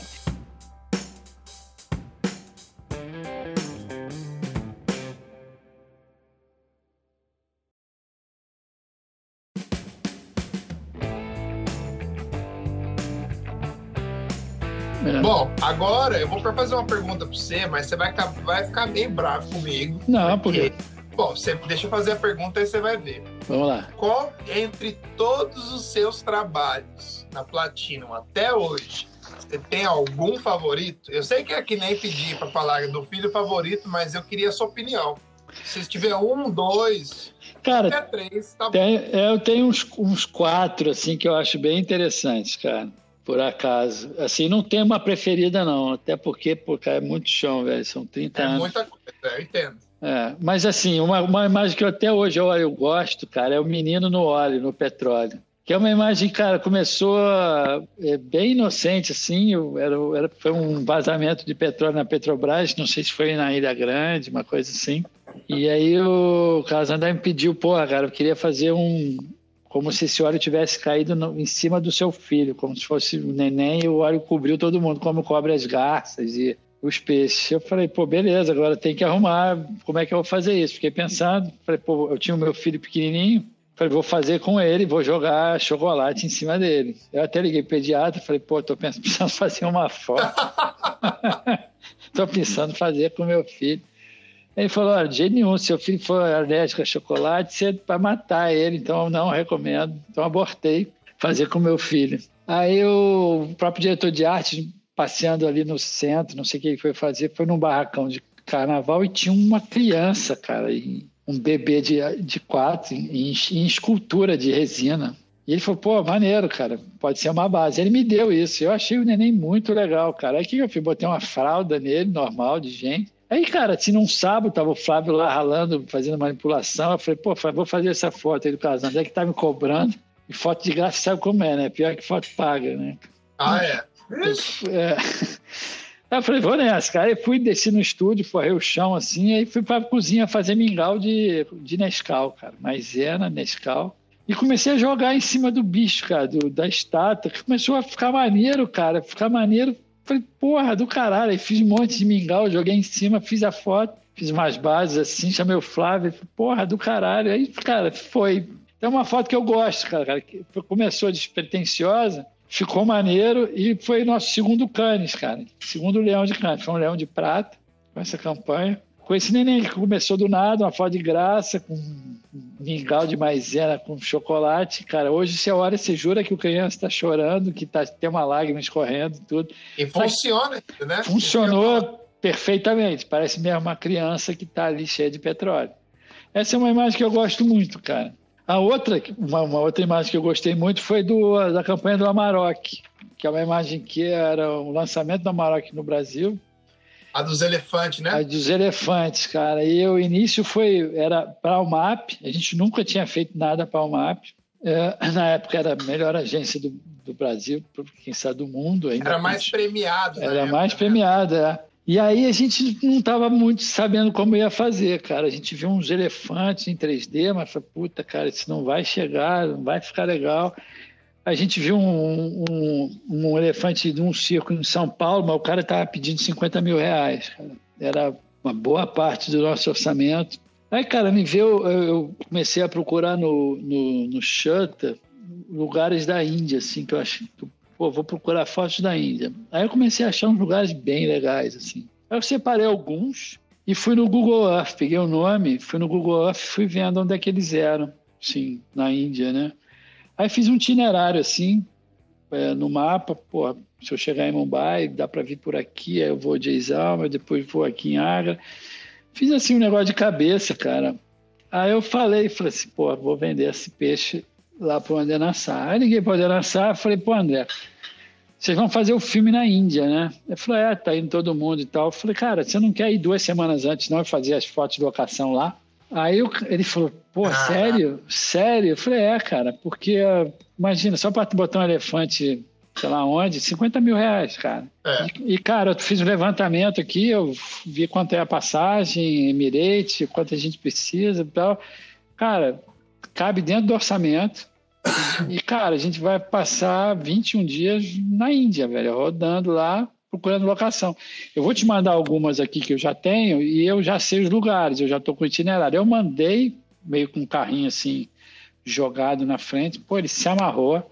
Falei, eu vou vender essa parada aqui, acho que vai rolar. Ele apresentou pra gente, os caras aprovaram, fomos pra Índia, cara.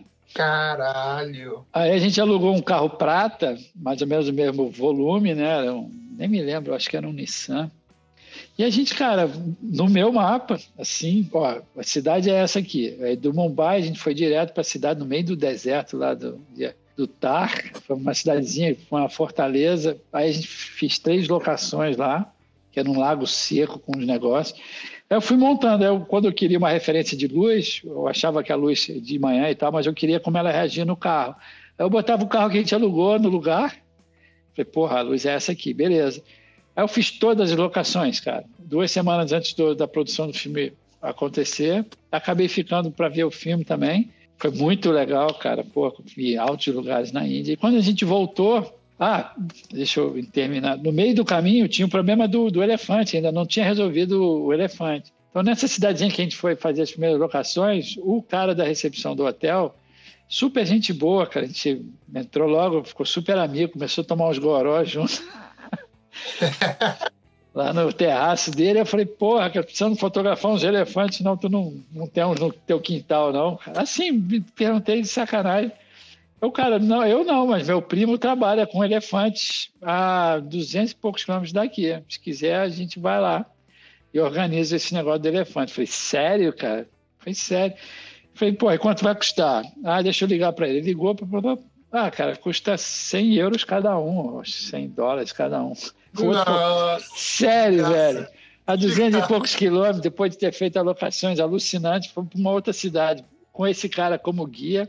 Conheci o irmão, o primo dele. O cara me disponibilizou oito elefantes, todos adereçados com aquelas roupas lindas que eles têm. Fiz a foto, cara, inacreditável como essas, como alinhou, sabe? Fiz, a, fiz foto pra caralho dos elefantes, perfeito.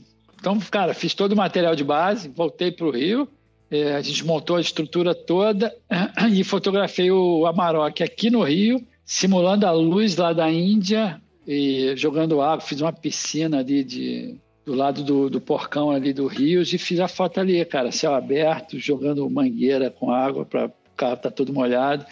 E foi uma foto que eu gosto muito, cara, que ela é muito fragmentada, que tem muita foto de base, muita manipulação. Depois a gente tinha que fazer o elefante com, a, com as trombas, jogando água, molhar a perna, que ele não estava.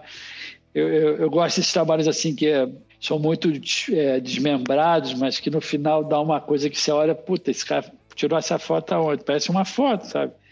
Exato, eu ia falar isso. Ó. A cara, e foi na frente aqui. Foi essa... tudo feito separado, cara, tudo. Tudo, até o fundo. Tudo. E, o, a, a, a, aí a água você, você misturou com com uma base de estoque. Você está vendo os elefantes, elefantes jogando água? É. Não, ó, por exemplo, o Amarok eu fiz no Rio. Fiz uma piscina lá com uma lona preta, estiquei, botei ali dois dedos d'água, só para o carro ficar com as rodas enfiadas. E aí joguei água, fiz esses splash com a mangueira, uma mangueirona, o cara ligava a bomba e eu fotografava esses splash saindo. A tromba molhada, aí foi o pessoal que, da Manip que fez. Foi o Teixeira, uh -huh. foi a. Eu conheci ela como Hermione, eu esqueço do. a Gisele, desculpa. Gisele Almeida, né? Gisele Almeida fez, na época estavam lá e fizeram essa a perna molhada para botar os elefantes dentro. Mas as fotos eu fiz os elefantes sim, rodando, vários, vários ângulos, sabe? Aí ele levantava, pô, faz ele levantar a tromba. Aí o cara levantava, mas nunca era em S, sabe? Era, a gente depois na Manip fez. Só que esse lago aí que você está vendo é a locação, cara. Essa porra existe. É um lago seco que eu vi pela, por uma referência na foto do Shutter, que eu puxei pelo Google Earth e achei o lugar que, que era, cara. E a gente foi lá e, e se hospedou lá e fez a foto. Cara, ficou sensacional. Até parece que os elefantes estão sorrindo. Meio Exatamente, é, cara. É. Ficou muito da hora. O olhinho meio fechadinho. É, essa é uma imagem que eu gosto muito, cara, pela, pelo, pelo que foi do histórico, né? Até a gente chegar nela e aquela outra também da, da fileira, mesma coisa, isso é uma locação, eu não mexi, ela existe, sabe? O céu é assim, muito é muito legal. É. Muito foda. Tem algum trabalho que você ainda quer produzir, que você não produziu? Alguma ideia guardada na cartinha? Cara, não tenho. É uma das coisas que, uh, quando as pessoas me perguntam, eu, eu falo, cara, eu, nunca, eu não tenho pro, é, projetos paralelos, assim. Não, eu, eu, faço ali os layouts, o que, o que chega para mim, mas eu não tenho uma coisa pessoal, assim, ah, quero um dia fazer isso. Então, eu até tenho um projeto de longa data, mas é, ele está embrionário ainda, então é, eu preferia nem comentar, mas eu, por acaso eu, eu, tenho um, mas ele é tão, é, tão grande, tão complexo, que eu acho que eu vou morrer e ele nunca vai sair do papel. Mas... Não, fica tranquilo, não precisa falar não. Eu tava curioso mesmo. Não, não, tudo bem. Outra coisa, analisando o Platinum hoje e analisando desde que vocês começaram, qual que é a maior diferença entre a Platinum de antigamente e a Platinum hoje em dia? Deixa eu... Ou não tem diferença, continua igual? Cara, os princípios são os mesmos. É aquilo que eu te falei, é ter atenção no detalhe, não pegar atalho, cara, fazer mesmo como tem que fazer. É, eu acho que a gente hoje, como é que eu falo, como é que eu vou dizer? É, puta, é, acho que as, as, a galera participa mais, eu acho. Acho que a Patina como um todo, todo mundo. A gente sempre participou, pediu a opinião das pessoas e todo mundo contribuiu bastante, mas era muito centralizado em mim, no Luciano e no Flávio. Hoje eu acho que é mais dividido, sabe? Hoje eh, a gente conta muito com a habilidade de, de um Daniel, do Felipe, do, do Diego, sabe? A gente é, é, o trabalho é mais dividido, eu acredito, sabe? Acho que não tem um puxando e os outros bombeiros estão ajudando a puxar. Eu acho que é, a gente chega às, às, às, às as tomadas de, de, de, atitude mais é mais dividido isso. Eu acho que isso é uma, é uma grande diferença, né? Faz parte da evolução também, né? Total, Agora, é. Nossa. Outra fase da sua vida, você tem profissionais, por exemplo, que você falou, Diego, Diego Oliveira é um cara que eu conheço é. faz um tempo. Ele é um cara que tem uma vontade e um, in, um talento ina, surreal, né? Inacreditável, velho. Esse cara, ele, o Diego, meu eu admiro muito a, a disposição que ele tem. Para ele não, não tem tempo ruim, o cara pega, faz. Não me dá aqui, Léo. É, deixa que eu faço. ele tem fome, né? Tem fome, é muito legal. Ele gosta, você vê paixão nele no que ele faz. Ele gosta de estar lá, cara. Eu, porra, eu, eu acho muito legal. Assim, eu solto a coleira, dou corda, solto linha. Vamos nessa, Diego. Porra, tô velho já, já tô corcunda, velho. Conto com Mas esse, é legal esse ânimo de vocês, sabe? Né? Muito, cara, muito. Você, né? Pra caramba, nossa, eu pego um gás, eles nem sabem, mas eu pego um gás deles, cara, muito grande. Comecei a estudar coisas novas, voltei a estudar uma coisa que eu tava, tinha deixado meio de lado. Agora estou estudando a edição de, de filme, né, da parte de cor não a montagem, mas a, a edição de cores. Então, voltei um pouquinho para o 3D, eu estava contando que o Maxwell realmente em, em, em, GPU fosse mais rápido, mas não é. Então, mas mesmo assim, eu estou voltando um pouco. E aí, essa confusão de coronavírus está dando uma parada em tudo um pouco, mas, cara, é isso é muito legal. Hoje a gente vive muito do, do, do da dinamismo do, do Diego, do, do, Arthur, da, da Sasha, do Luan. Eles são muito importantes para a gente. Antigamente a gente tocava mal ou bem, se desse merda, a gente acabava resolvendo na marra, sabe, na força bruta. Hoje a gente precisa muito que, que a, a engrenagem seja azeitada, sabe? Porque uhum. tem muito know-how que a gente não domina mais, que depende e tal. E eu acho bem legal isso, sabe? E todo mundo participa e se sente parte do, do processo todo. Eu acho é uma coisa que a gente tenta sublinhar e para mim eu acho bem bacana. Por isso que eu falo, o momento hoje é igual ao que era quando a gente tinha a equipe grande com Rafa, Milton e tal, que estava tudo muito azeitado, tudo fluindo muito bem. Agora eu sinto a mesma coisa, a mesma satisfação que eu tinha naquela época eu tenho agora. Legal, você finalmente achou a equipe certa, né? Eu acho legal. É, cara, é muito dinâmico. Eu não digo que seja certa, mas hoje está rodando muito azeitado, cara. Assim, eu acho que a gente pode acrescentar mais e vir mais gente. É, eu sei que se sair um deles vai fazer um buraco, sabe? Mas eu sei que assim é, a gente é, acrescentando na medida de que for possível e abrindo espaço, cara, eu acho que que uh, a gente só tem a ganhar, cara. Assim, todo mundo tem que gostar do ambiente. É uma coisa que hoje a gente presta muito mais atenção que na época. Antigamente, pô, foda-se, vamos trabalhar, trabalhar, trabalhar, trabalhar. Eu até achava que era minha obrigação. Pô, vamos lá, foda-se, vamos ter que virar à noite, tem que entregar o trabalho. E, cara, eu fazia isso direto até um dia meu filho perguntar onde é que eu morava. Foi bizarro, né? E, cara, eu falei, opa, tem alguma coisa errada. Aí eu percebi, cara, que não precisa estudo, o meu, nosso foguete já estava em órbita, era só manter para não voltar a cair na, na, na gravidade. Agora A gente, cara, eu sei que tem neguinho indo para Marte já, a gente estava ali meio orbitando e a gente, pô, direcionou o foguete, pô, vamos para Marte também, galera. Então a gente já está no caminho, sacou? É o sentimento que eu tenho. Ah, Com certeza, é, eu assino embaixo é, que você está falando. Vocês continuam produzindo coisas maravilhosas e o nível não caiu nem um, ponto. Obrigado, fico feliz em saber. Mas... Que é difícil, às vezes, você ter uma visão externa, sabe? É, muitas coisas que o Diego me fala, eu fico assim, pô, sério, velho? Tinha a menor ideia que era isso. Uma coisa que eu nunca me preocupei muito e nunca, como a gente é muito hermético, eu nunca vou muito a feira, shows, essas coisas, palestra, nunca fiz muito.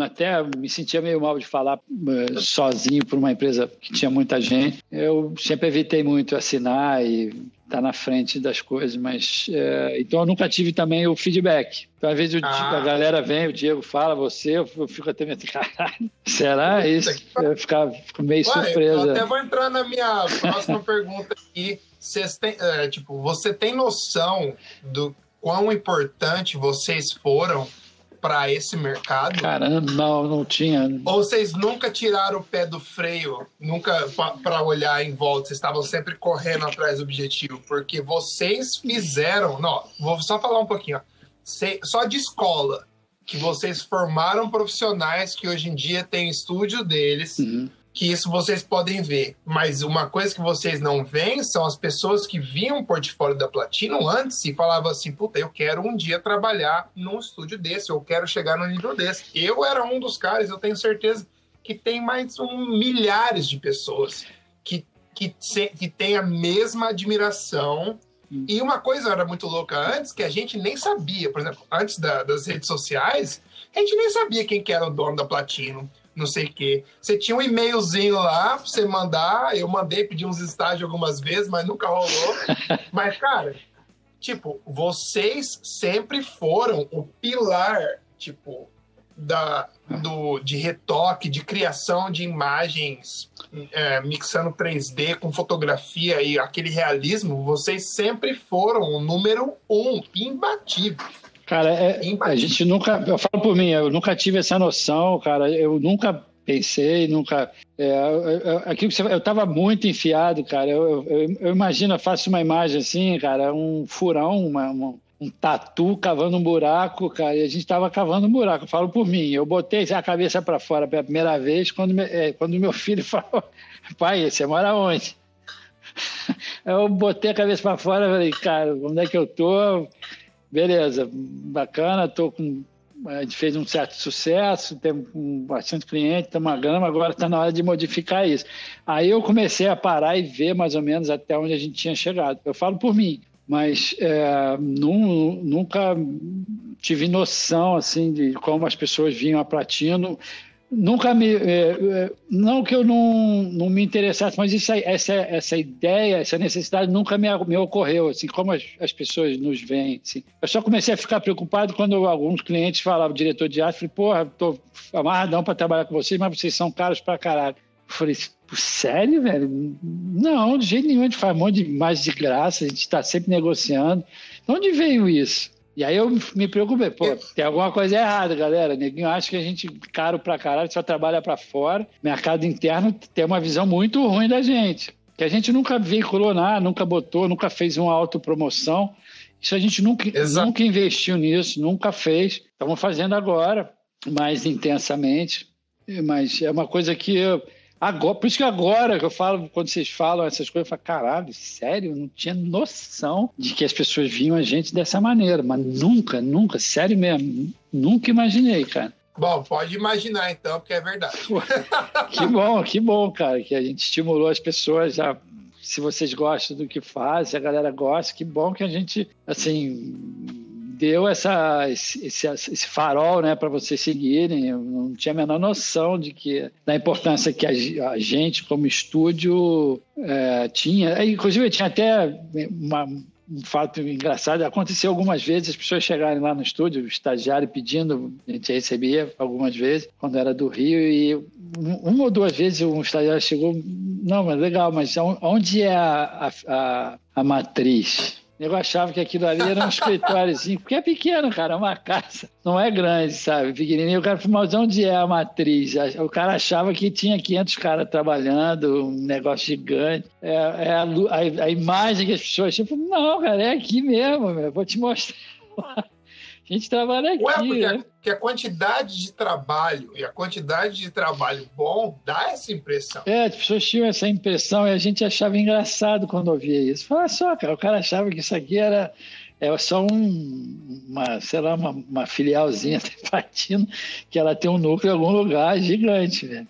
De morrer de rir, assim, quando eu via umas coisas assim, mas não tinha noção nenhuma, cara, nenhuma. Eu e Luciano, então, Luciano é meio na minha linha, assim, meio vocês são mais tímidos. Bicho do né? mato, é.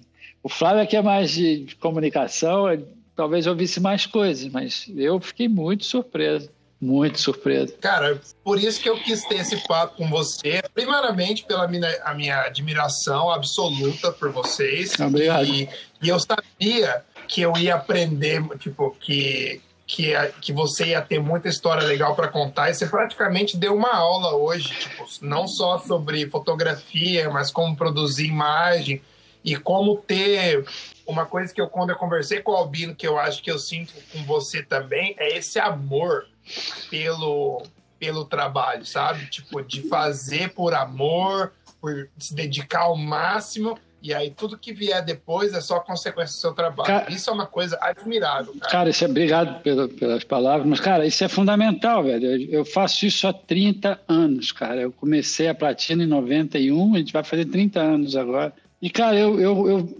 lógico que eu não tenho a mesma energia que eu tinha antes, mas, cara, eu, eu, eu o Luciano às vezes me sacaneia, que eu falo eu, que às vezes o 3D me emociona quando eu vejo um render bonito, um, uma coisa foda, bem feita, assim, eu falo, porra, Luciana, isso não te emociona, cara? Olha para isso, essa merda não existia, velho, só existia na nossa imaginação. Olha aí, materializado, lindo. Até hoje eu me emociono, eu, ele me sacaneia com isso. Ah, tá emocionado? me zoa até hoje com essa porra. Eu falei, tô, Luciano, cara, e aí por isso que eu tô aqui. Todo dia eu levanto, cara, amarradão, venho pro estúdio fazer, cara, e gosto. Por isso que eu falo, cara, se você gosta, a gente nunca pensou em grana, cara. Uma coisa grana, é que, cara, se vocês forem divulgar, acredito que vão divulgar, eu acho que é uma mensagem que eu daria assim, cara, não, não procure o dinheiro, velho. Não faz a coisa por causa da grana. Se você faz uma coisa que você gosta, que você ama mesmo e se dedica, o dinheiro vai aparecer, cara. Ele vai vir de algum jeito. Você vai fazer aquilo tão bem, de uma maneira tão singular, que alguém vai querer comprar, cara. E aí você vai vender o seu trabalho. Não, não faça pelo dinheiro, faça porque você gosta. Imagine que você vai fazer isso mais tempo do que você vai estar na sua casa, então o que você faz tem que ser muito legal. Senão você vai ser mais um que, que ama a sexta-feira e que odeia os domingos. Cara, Exato. eu, para mim, qualquer dia a dia, não importa. Muito, durante muito tempo não tinha sábado nem domingo, cara. Então, eu ainda pretendo fazer isso por muito mais tempo. Enquanto eu tiver visão e ainda conseguir fazer as coisas, eu vou fazer. É, só ver se não vai deixar teu filho bravo mais. Hein? Não, não, agora tranquilo. Agora, ó, tá fazendo cinema, já vi que já vai meio que esticar. Vai seguir é. caminhos, vai, vai é. acabar na mesma merda. E minha filha tá fazendo ilustração e animação, cara. Então, tá faltando. Já vi que assim, o bastão não vai cair no chão. Cara. Acho que eles vão a filha do Flávio também mexe bem com vídeo pra caramba. A do Luciano é muito pequenininha, mas já vi que é artista. E, cara, enquanto a ah, gente tiver, velho, e a galera nova, pô, espero que eles sintam, se sintam em casa, sintam que também queiram ficar ali muitos anos e tudo. Que é difícil, né? Você gostar muito, tanto que querer ir sempre e sentir parte, de achar que você é parte daquilo, que aquilo te completa é, é, importante pra caramba. E é uma das coisas que a gente hoje sublinha, faz questão de as pessoas estarem bem confortáveis, estar um ambiente muito legal, o estresse a gente tenta assumir, não se trabalha final de semana. Muito raro, muito, muito, muito raro emburacar final de semana. É uma coisa que hoje eu faço questão.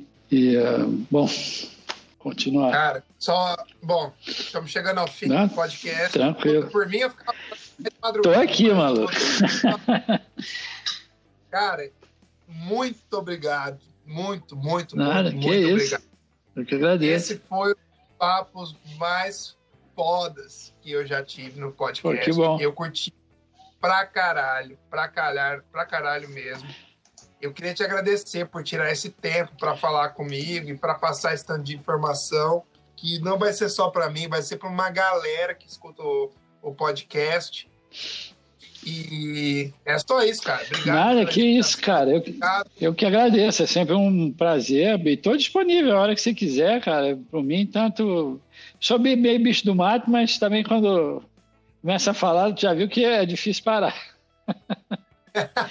ah, e agora eu tenho o teu telefone, é, eu vou chamar de novo. Fica à vontade, cara, fica à vontade, que eu, eu vejo muito. Se eu puder ajudar em alguma coisa, cara, assim. É, agora que eu tenho noção de como as pessoas veem a gente, pô, cara, se eu tô, passo as informações todas, nenhum problema. Eu gosto de ver as pessoas fazerem o que eu faço com paixão e eu tenho visto cada trabalho incrível muito, muito, as coisas muito boas, muito legais. O Brasil está muito forte, o que me dá orgulho. Foi, porra, quando eu falava, às vezes, eu falava assim, porra, cara, imagina, do catete pro mundo, hein, rapaz? Saiu do catete é. para no, eu falei isso uma vez, cara, quando a gente foi fazer uma reunião pro Discovery Channel no Rockefeller Center, cara. A gente subindo no elevador, cutuquei o Flávio.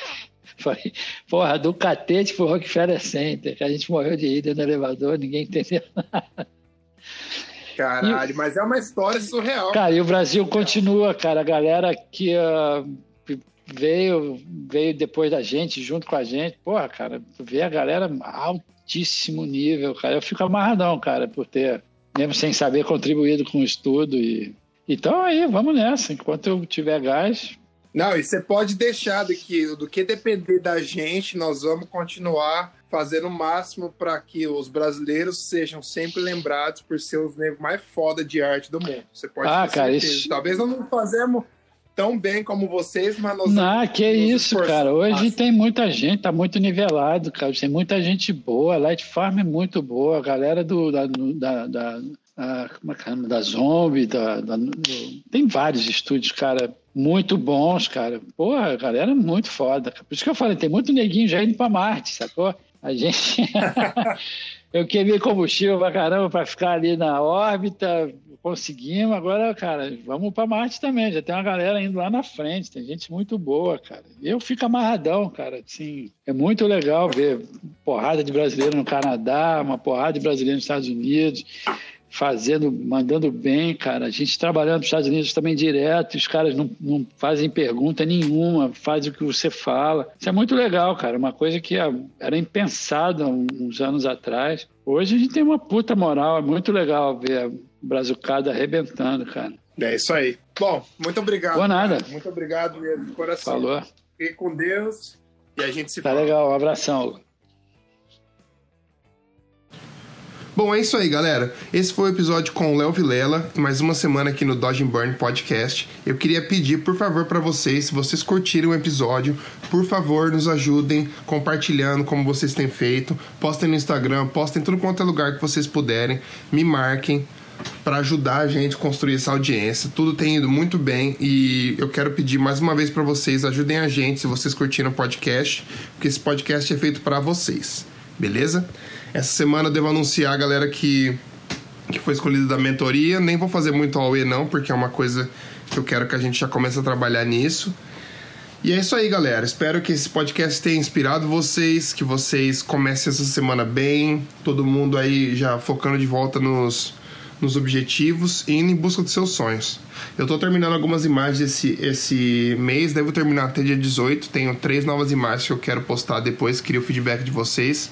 E se vocês também quiserem feedback alguma coisa, mande para mim. Lembrando que sempre mande para o dodgeburnpod@gmail.com. E essa semana também a gente vai começar a anunciar coisas do nosso grupo e eu devo postar no Facebook. Aí quem quiser entrar no nosso grupo fechado para ouvintes, por favor, me avise ou só clica no link lá e manda o convite pra gente que a gente vai estar tá aprovando vocês, beleza? E aí na semana que vem voltamos para fechar a tríplice coroa da Platino, porque a gente fez primeiro com o Albino, depois com o Léo e, e semana que vem a gente vai fazer com o Luciano Honorato. E vamos fechar construindo a história desse, um dos maiores estúdios, o maior estúdio, né? O primeiro que começou tudo e que influenciou tanta gente e que ainda influencia tanta gente e eu acho muito importante a gente reconhecer essas pessoas e mostrarem um pouco da, da nossa história. Então é isso, galera. Uma boa semana para vocês. Foco, no, foco no, nos objetivos e é nóis. Hugo Seneviva, signing out.